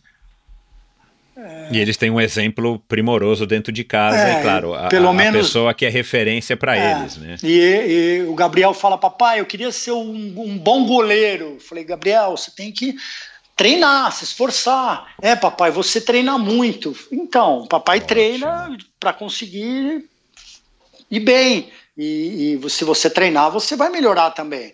Então, é, é, todo um processo. E isso é, é uma escola para tudo. Michel, teve uma, uma passagem que é até interessante eu comentar, porque é alguém que nós temos em comum como amigo e que um dia, um dia vai estar no Endorfina também, apesar de ter de estar tá difícil de pegar ele, que é o, Ed, o Edmundo Caetano, que para mim é um dos, um dos melhores que, já, que nós já tivemos aí. Eu, eu fui passar, uns três anos atrás, eu fui passar um.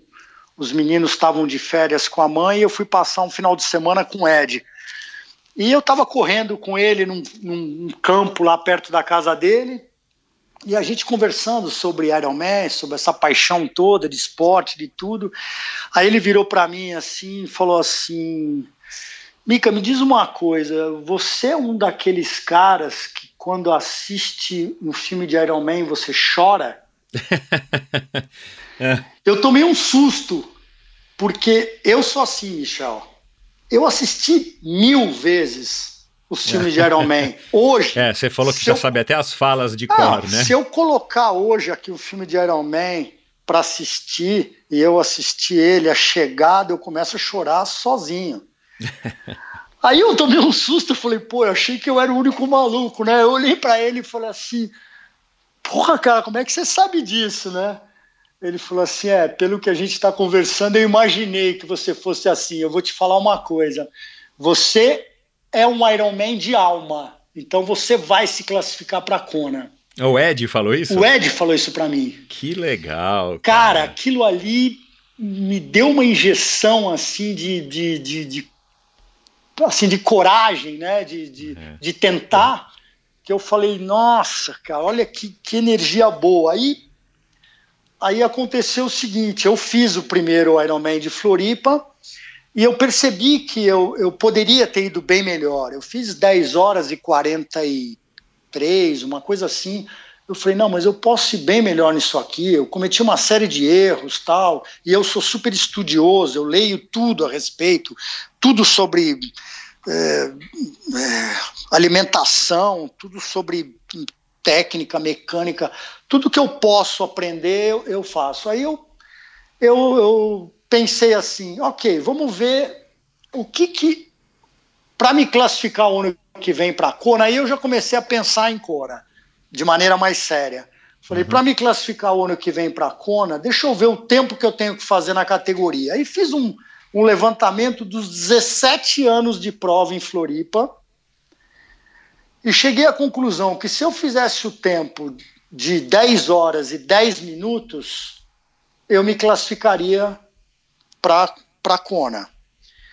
Porque todo mundo que fez 10 e 10 nos 17 anos anteriores, 16 anos anteriores, haviam se classificado. E aí eu passei um ano inteiro com aquele número na cabeça. E às vezes algum amigo perguntava: ah, o que, que você pretende fazer lá em Florianópolis? Eu falei: eu quero fazer 10 e 10. Mas qual o seu melhor tempo? É, 10 e 40 e pouco. Puta, cara, você vai baixar meia hora? Não, eu sei que tem gordura, eu fiz um monte de coisa errada vou fazer 10 e 10. E eu fiquei com aquilo na cabeça, aquilo na cabeça. E eu fui para a prova disso, foi 2019, 17. Fui para a prova de 2017.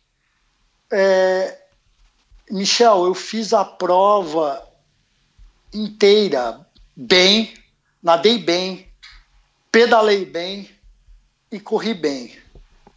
Acabei a prova, eu não sabia o tempo eu acabei a prova 10 e 10.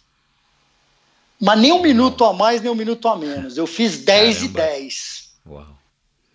Só que naquele ano vieram, é, foi o último ano sul-americano, né, que o Ironman de Floripa foi, foi sul-americano, vieram muitos gringos. Uhum. E os caras andaram bem também. Foi um ano rápido. E eles acabaram pegando as vagas e eu fiz 10 e 10, mas não peguei a ah. vaga. Mas eu cumpri aquilo. E eu, aí, a Exato, partir dali, é. eu falei, ok, eu consigo baixar. É uma consigo... realidade. Ficou mais é, tangível. Sim, ficou tangível. E aí, a partir dali, eu consegui focar mais. Eu falei, não, eu vou conseguir, mas vai vir no tempo certo. A hora que. Na minha cabeça é assim: a hora que Deus achar que é a hora, vai acontecer. E esse ano foi mais ou menos o, o que aconteceu, foi isso. Eu comecei um ano, voltando até um pouco da história desse ano, né, da classificação desse ano. É, eu fui para Mar del Plata ano passado, mas estava muito frio, a natação foi cortada, eu fiz uma boa prova, mas não o suficiente ainda, mas eu, eu, eu senti que eu tinha melhorado muito. Eu tinha passado a treinar com o Navas, e o Navas realmente para mim foi excepcional, um cara que ama ser técnico e que me, me ajuda absurdamente. entende muito e eu confio nele. Você tem que confiar num técnico, né, para Claro. conseguir te fazer bem. É, e aí esse ano eu comecei a me programar, me programar para fazer Floripa bem. Eu comecei, eu já estava bem treinado a partir de Mar del Plata. Só que aí dia 2 de fevereiro eu fui fazer uma prova de ciclismo, porque eu estava com muita energia, eu falei, eu preciso gastar essa energia de algum jeito. Fui fazer uma prova de ciclismo, ciclismo, pum, caí da bicicleta, fraturei o quadril. Ah, Falei, puta que pariu, cara. Fraturei o quadril e agora? Eu não precisei fazer cirurgia porque não teve deslocamento, mas assim, falei, ferrou. Né? Isso era em fevereiro.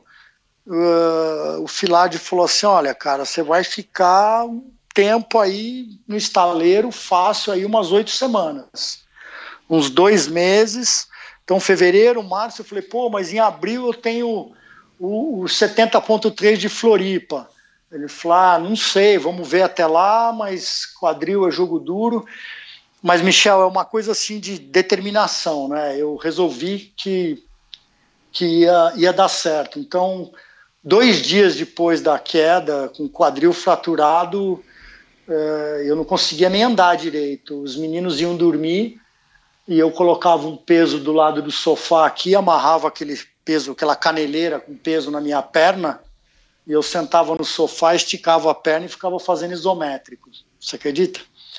E, e aí todos os dias os meninos dormiam e eu fazia isométrico, segurando o peso para não perder a musculatura. E aí aquele quadril não me deixava correr, eu voltei a nadar, voltei a, a pedalar, mas não podia correr. E aí eu fui liberado para correr dez dias antes da prova do 70.3 de Floripa. Uh, dez dias só. Eu corri três vezes, fui para Floripa e peguei em segundo lugar na prova e me classifiquei para Nice. E fiz uma corrida para uma hora e 41, correndo dez dias depois de dois meses e meio sem correr.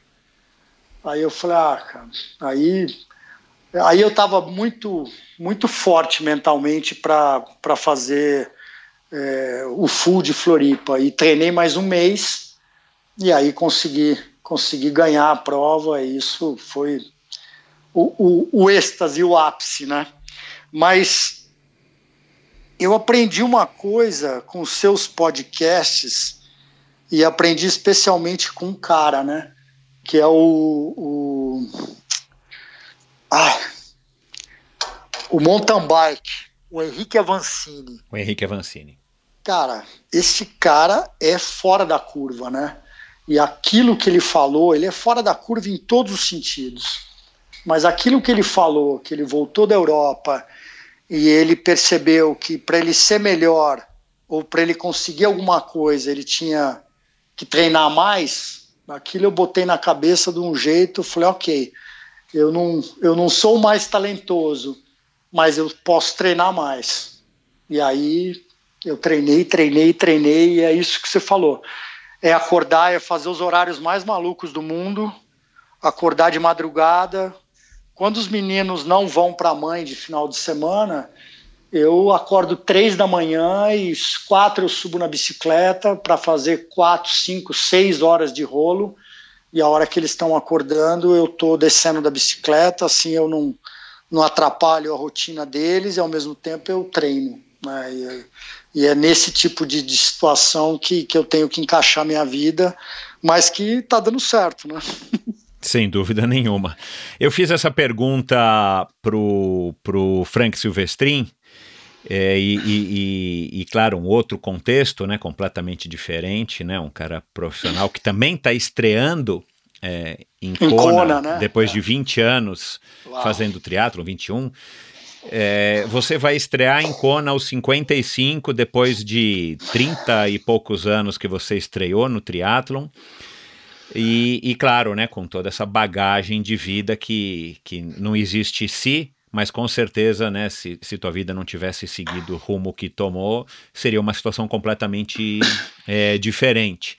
Quando Sim. você estiver ali na água, é, aguardando para o tiro de canhão, você estiver ali no pier, você, o que, que você acha que vai passar na tua cabeça assim? Você vai vai vai vai ser aquilo lá que, né, que as pessoas dizem que passa o filme e tudo mais, ou você vai estar tá tão tão focado não não, enfim, não, não no sentido do, claro que você vai estar comprometido com a prova, mas é, um, é, você encara de uma maneira diferente do que um Frank Silvestrin, por exemplo, claro. né, ou do, do, que a própria é, Cissa, que é uma moça novinha e tal, que já foi dez vezes para Kona, sete vezes para Kona.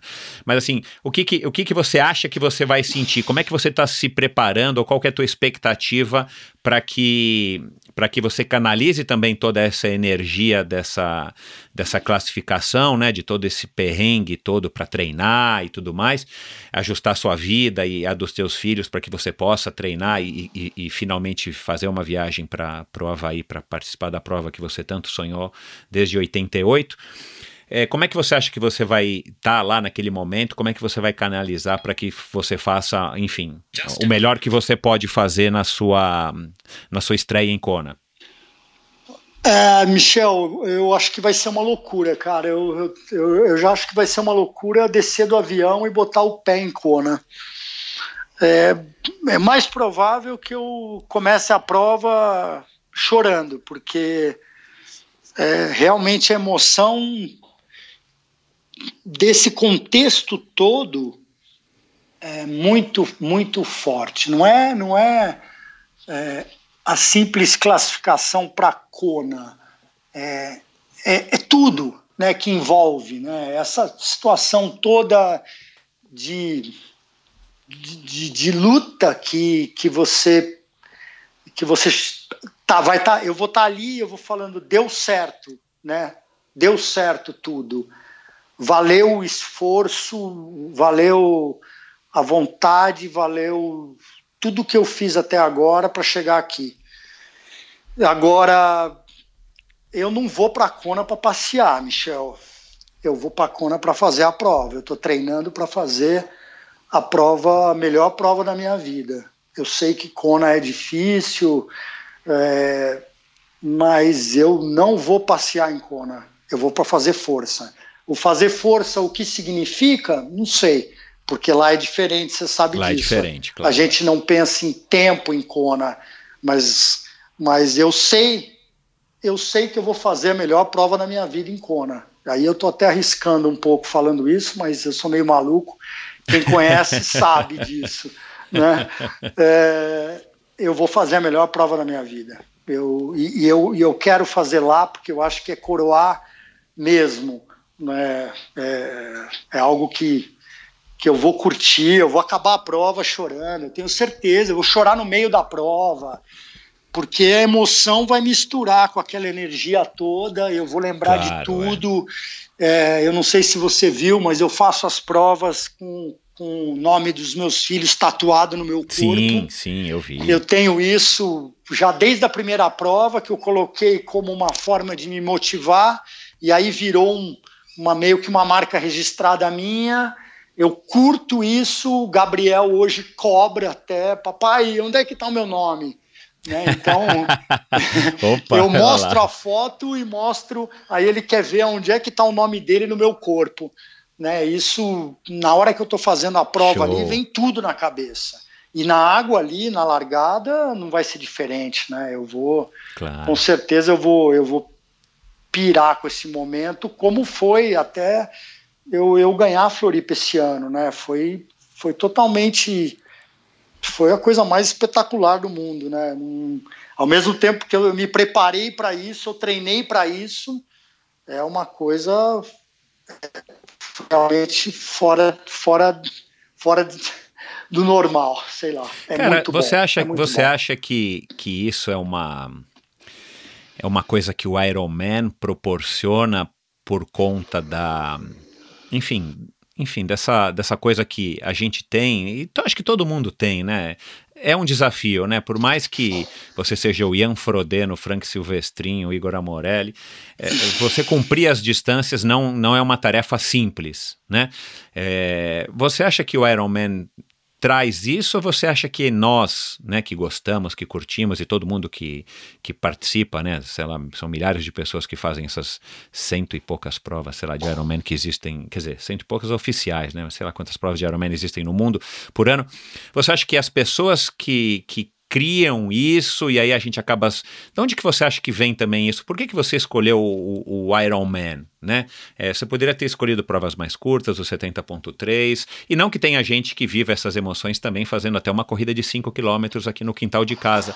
Mas você acha que tem alguma coisa em, em, em, que, o, que o triatlon e especificamente o Ironman, por conta da distância, na minha opinião, é, traz essa, essa, essas, enfim, essas emoções tão, tão à flor da pele? É o, o, o, desafio, né? O desafio da superação das distâncias. Isso, isso é espetacular. Né? Quando você consegue superar algo que, que é tão difícil, você, você, eu acho que entra nessa magia. E o Ironman soube criar um marketing em cima disso, né? Do, do anything is possible, tudo é possível eu, eu, e eu levo isso é quase um refrão meu de vida, né? Porque se for parar é, para pensar, então. se for parar para pensar, né, não seria possível, seria quase impossível eu conseguir conquistar com, com toda esse, essa situação. Eu não digo dificuldade, mas com toda essa situação. É, eu não digo dificuldade porque eu levo na boa, mas é, são, é, são, obstáculos, enfim, é, são, são os obstáculos são karmas, da vida. né, que a gente é, tem que o, o Iron Man soube usar isso e a gente eu acho que ama os desafios, né? os desafios nos, nos movem, os, os desafios nos, nos alimentam. E quando a gente supera um desafio como esse, a gente se sente preparado para todos os desafios Exato, da é. vida. É, nos, é, nos, é, a gente termina minado de energia, mas ao mesmo tempo com fôlego. Mentalmente e, e, muito forte. Exato, muito é, forte. É, Michel, tem uma, uma, uma coisa que eu, que eu tenho também, que eu trago lá, de, lá daquela época lá do, dos 16 anos, que foi uma época muito importante na minha vida. Eu li um livro naquela época em que eu, que eu li duas frases que me marcaram e me marcam até hoje, que meio que movem a minha vida. Uma delas diz assim: é, limitar o ser é o pecado original. E a outra é: valorize suas limitações e, por certo, você nunca as perderá. Eu não Verdade. me sinto incapaz de nada. Então, eu acho que é possível tudo. E aí o refrão do Iron Man entra, né? Tudo é possível.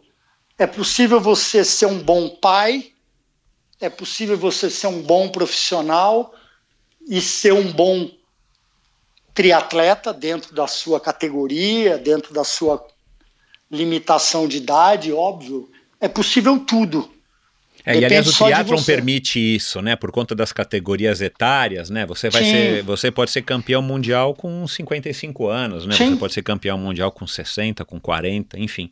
Essa também é uma Exato. coisa bacana do triatlon, essa é. democratização. E o Exato. fato, claro, de você estar tá largando ali nas mesmas condições, nas mesmas situações que os caras que estão indo lá para fazer abaixo de 8 horas, né? Isso também acaba sendo, de alguma maneira, acaba sendo prazeroso, né? Você Cada tá um é mesmo, é nivelado dentro do seu, do seu, da sua condição da sua exato, idade, né? Exato, então você exato. disputa com, com às vezes eu, os meus amigos brincam comigo, ah, você você tirou em primeiro porque tinha uns 70, 80 participantes na sua categoria, na minha tinha 200. Eu falei, quero ver se você chega na minha idade fazendo o que eu faço. É, não, não vou, vou chegar na tua idade eu não vou aguentar. Eu falei, então tá bom. É.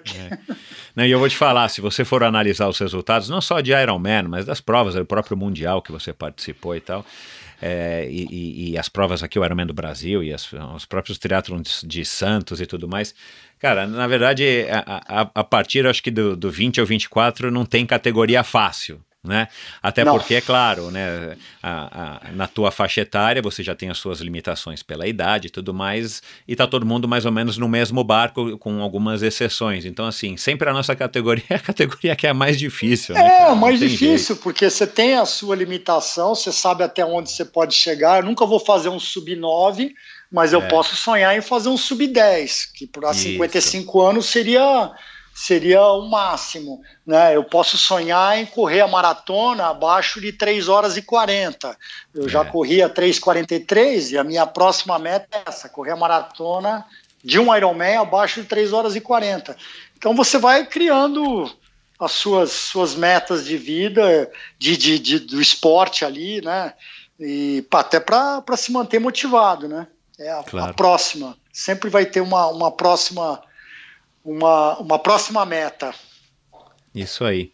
Cara, é, para a gente encerrar, eu queria que você falasse um pouquinho dessa iniciativa aí bacana do Ship My Bike e passasse, né, você, eu imagino que você tem aí redes sociais, ou um telefone, ou um e-mail, de repente tem alguém que está nos ouvindo que conhece é, algum pai ou que tem algum parente que tem alguém autista na família e de repente quer trocar informações, quer trocar ideias, já que você já está com essa, com essa experiência aí, hum, enfim, boa e, e- e- você falou aí que o caso do Gabriel é um caso aí de, de sucesso e, e- eventualmente também para que as pessoas possam se informar e, e procurar saber mais aí sobre o Ship My Bike, que é a transportadora oficial das provas do circuito Ironman aqui do Brasil.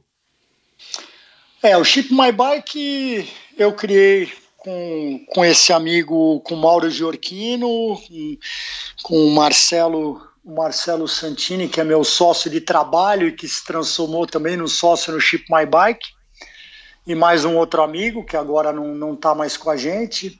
Mas a, a ideia, Michel, era oferecer um transporte seguro e, e ao mesmo tempo facilitar a vida dos triatletas, né? A gente que é viaja para super todo lado, conveniência. putz, cara, a gente sofre com esse negócio de botar bicicleta em mala bike, tira, põe, chega na, no aeroporto, cada companhia aérea pede um preço, você tem que desmontar a bicicleta, uma parte, chega lá, monta, aquela preocupação da bicicleta tá funcionando, muitas vezes não tá, e no Chip My Bike a gente tem um, um caminhão que é todo no, no estilo Pro Tour de, de, de, de ciclismo europeu, as bicicletas vão montadas, presas só pelo, pelo, pelo eixo da frente e tudo acomodado de uma maneira, elas não encostam uma na outra.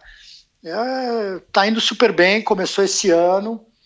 É, a gente tem a facilidade de ser a transportadora oficial do Ironman, o nosso caminhão sempre está na porta das, das, das feiras, né? ou seja, no melhor lugar. É, mais outra conveniência, né? Conveniência, é, não está escondido em nenhum lugar. A gente tem a segurança não só da localização da onde fica o caminhão, mas a nossa é uma transportadora regularizada, que paga imposto, que tem contabilidade, que tem CNPJ, que faz, é, é, que paga os impostos de cada viagem, é, tem seguro, que é uma coisa que não existe uma transportadora. A maioria dos, dos nossos concorrentes, aliás, todos os nossos concorrentes, que são poucos, fazem um transporte. A verdade é que o transporte é um transporte clandestino, porque as transportadoras não são regularizadas não têm seguro, até porque não teriam seguro porque não são regularizadas, porque o seguro só se É faz claro, com é, uma transportadora de verdade. Então a gente conseguiu é, unir a nossa paixão pelo, pelo triatlon com alguma coisa legal para os triatletas e que está sendo um maior sucesso. É, tem prova que lota o caminhão e a gente não tem, a gente é obrigado a, a, a, a abrir mão de, de, gente que gostaria de levar. A ideia é no próximo ano adquirir um outro caminhão, ter dois. Por enquanto nós temos um que cabe 70 bicicletas, e, mas a ideia é ter mais. Então estamos crescendo nisso. Em Legal, relação à pe... questão. É, e a pessoa que quer saber mais sobre o Chip Bike tem o site, né? Que acho que é chipmybike.com.br, né? É, e, a, e também o Instagram. O Instagram. Por ali, é, por ali pelo Instagram ou pelo site, tem os telefones, é só Legal. mandar uma mensagem que, que a gente está sempre pronto para responder. O Mauro Giorquino, que é o, que é o meu sócio, meu, meu amigo irmão aí, que me trouxe de volta pro, pro triatlo, ele é o responsável por essa parte de, de contatos, a parte mais comercial. É, eu fico um pouco mais na parte legal, a parte toda contábil, de impostos, financeira, eu cuido, e o resto, as decisões estratégicas também são, são tomadas em comum. Né? Legal. E, e aquilo e se que alguém você quiser comentou, te procurar, é, sobre a questão do, do autismo, eu estou sempre à disposição, Michel, porque realmente a- as experiências que eu tive e tenho ainda com o Gabriel e vou ter né, para o resto da vida, essas experiências, se eu puder dividir com, com pessoas, se eu puder de alguma maneira ajudar, conversando, eu, cada caso é um caso, né, eu sei disso, mas sempre é, eu vou estar sempre à disposição. Aí pode procurar pelo meu, pelo meu Instagram, que é Mika Altemani, tudo junto, ou com pelo dois meu. As. É, Mika Altemani, com dois Tá. As, assim, em- colado. E, Aham. e o Facebook, amilcar.altemani.adv, que é de, de advogado. Mas é colocar Amilcar Altemani, fazendo uma busca Amilcar Altemani, acaba achando em, em qualquer situação. Entendi. E eu vou estar Legal, eu sempre vou à colocar os links no. é, eu vou colocar os links no post do episódio para quem quiser, não, que não precisa parar agora para anotar. Fica mais fácil de achar. É, e é isso, cara. Então, boa sorte. Você já deve estar embarcando agora no final da semana que vem, né? Você me falou. Boa sorte lá em Kona, boa viagem. Você vai com quem? Vai com o Mauro? Você vai com quem? Não, o Mauro infelizmente não, não se classificou, mas também não tentou. Eu tô indo com a minha, só com a minha namorada, que é a minha torcedora amor, que tá, tá sempre junto ali gritando na, na arquibancada do Iron Man. Legal, legal. E ela é super, super bacana e me ajuda Tá- ela tá super. preparada para assistir a um Iron Man? Tá, não, ela já foi, já assistiu aquele primeiro Ah, que eu então fiz ótimo. 10 e 10, assistiu esse que eu, que eu ganhei e ela é super super torcedora e minha família, né? Meus pais Claro. são nota 10, Michel. Eu não posso eu, eu não posso deixar de falar que eles me ajudam demais Exato. e, e o apoio que eles me dão, mesmo com toda a preocupação é, que eles têm, que eu sofro algum acidente mais sério, tudo como eu já sofri alguns, é, mas eles me apoiam 200% porque eles sabem que isso me ajuda no resto e me dá força e, e, e é isso aí. Que bom, cara. Então, uma boa viagem, muito obrigado, parabéns aí por toda essa história. Manda um abraço, um beijinho aí pros, pros meninos, Gabriel e Você Pedro. vai conhecer pessoalmente qualquer hora, você vai curtir sem dúvida, eles. sem dúvida, sem dúvida, cara. Então vai lá, meu, boa sorte que você faça aí a melhor prova que você puder, que você consiga atingir seus objetivos aí lá em Kona e, e a gente se encontra na volta. Muito obrigado, Michel. Foi um, foi um prazer enorme bater esse papo com você. Um Legal, abração. cara, prazer foi meu, um abraço. E é isso, pessoal. Então termina aqui o, o terceiro episódio dessa, desse mini, mini especial do Iron Man 2019 com a Cissa, que começou com a Cissa é, lá atrás, na semana passada. É, o Frank agora aí no comecinho da semana e agora o meu amigo Amilcar Lopes tem uma história bacana e foi como eu falei no começo e, e, e já disse até para algumas pessoas que me perguntaram e tal, não é uma história é, enfim, que, que peca pelo sentimentalismo, não há nada piegas e tal. É, é uma realidade, ele encara dessa maneira como vocês acabaram de ouvir, isso eu acho muito bacana e foi por isso, né, depois de uma conversa e num almoço onde eu fui entregar para ele uma camisa do Apoia-se, é, como a gente falou, ele é um dos apoiadores, aliás, o, o primeiro apoiador que se tornou é, convidado. Ele me contou essa história, já fazia um tempo que a gente não sentava para conversar, e ele me contou toda essa história de vida. Eu falei, cara, peraí, peraí, peraí. Mas isso depois de uma hora já. Falei, cara, peraí, vamos, vamos guardar, porque, cara, eu quero ouvir o resto, mas eu queria gravar, porque, cara, eu acho que isso é um exemplo para muita gente e tal. É, e, e ele topou, e aí demorou um pouquinho. Eu falei, cara, vamos esperar então agora que você se classificou, vamos esperar aí para gravar na véspera do Ironman de Kona, já que é um, um, grande sonho que você vai realizar. E deu nisso, espero que vocês tenham gostado, escrevam para ele, procurem aí é, ele na rede so, nas redes sociais, né, no Instagram ou no Facebook, deem um alô, digam que se vocês gostaram, que vocês ouviram a conversa aqui, que ele vai ficar muito contente e satisfeito. E também escrevam aqui para mim no Endorfina é, BR no Instagram para me dizer se vocês gostaram, façam suas críticas, comentários e sugestões. E até a semana que vem com mais um episódio muito legal do Endorfina. Obrigado, tchau.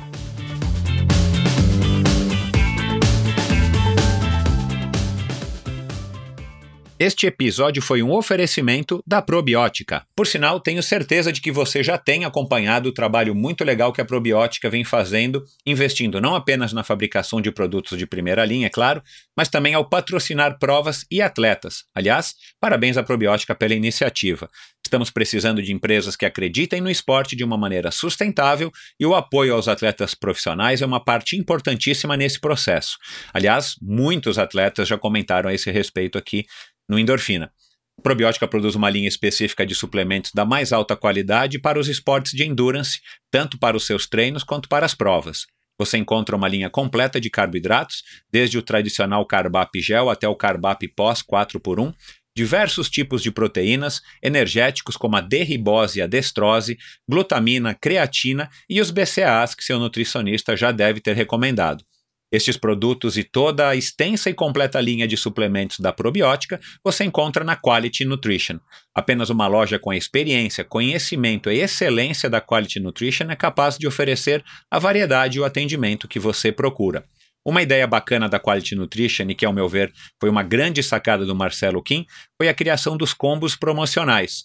Você compra três produtos iguais e ganha um desconto que pode chegar aos 50%. Outra sacada é a Quality Week em toda a última semana do mês, cerca de 80 produtos nacionais e importados entram em promoção, com descontos que também podem chegar aos 50%. Além dos três endereços em São Paulo, você pode comprar convenientemente de qualquer lugar do Brasil através da loja virtual da Quality Nutrition. Você tem literalmente na ponta dos dedos acesso a uma quantidade inimaginável de marcas e produtos Acesse qualitynutritionloja.com.br e faça suas compras hoje mesmo. A Probiótica é patrocinadora oficial do circuito Ironman Brasil e 3-Day Series 2019 probiótica.com.br. Acesse o site agora mesmo e conheça a linha completa de produtos da Probiótica. No Instagram, Probiótica Oficial e Quality Nutrition Loja. Siga os perfis e fique por dentro das últimas novidades dessas duas marcas. Obrigado por ouvir esse episódio do Endorfina. Acesse o endorfinabr.com, vá no post do episódio de hoje para conhecer um pouco mais sobre o meu convidado e alguns assuntos abordados em nossa conversa. Lá você ainda encontra todos os episódios do Endorfina e uma galeria de fotos da história do triatlon brasileiro. Se você curtiu, colabore assinando Endorfina na iTunes Store ou Spotify e compartilhando com seus amigos. Lembre-se de enviar suas sugestões, críticas e comentários através do perfil Endorfina BR no Instagram ou através do Endorfina com Michel Bogli no Facebook. Um abraço e até a semana que vem.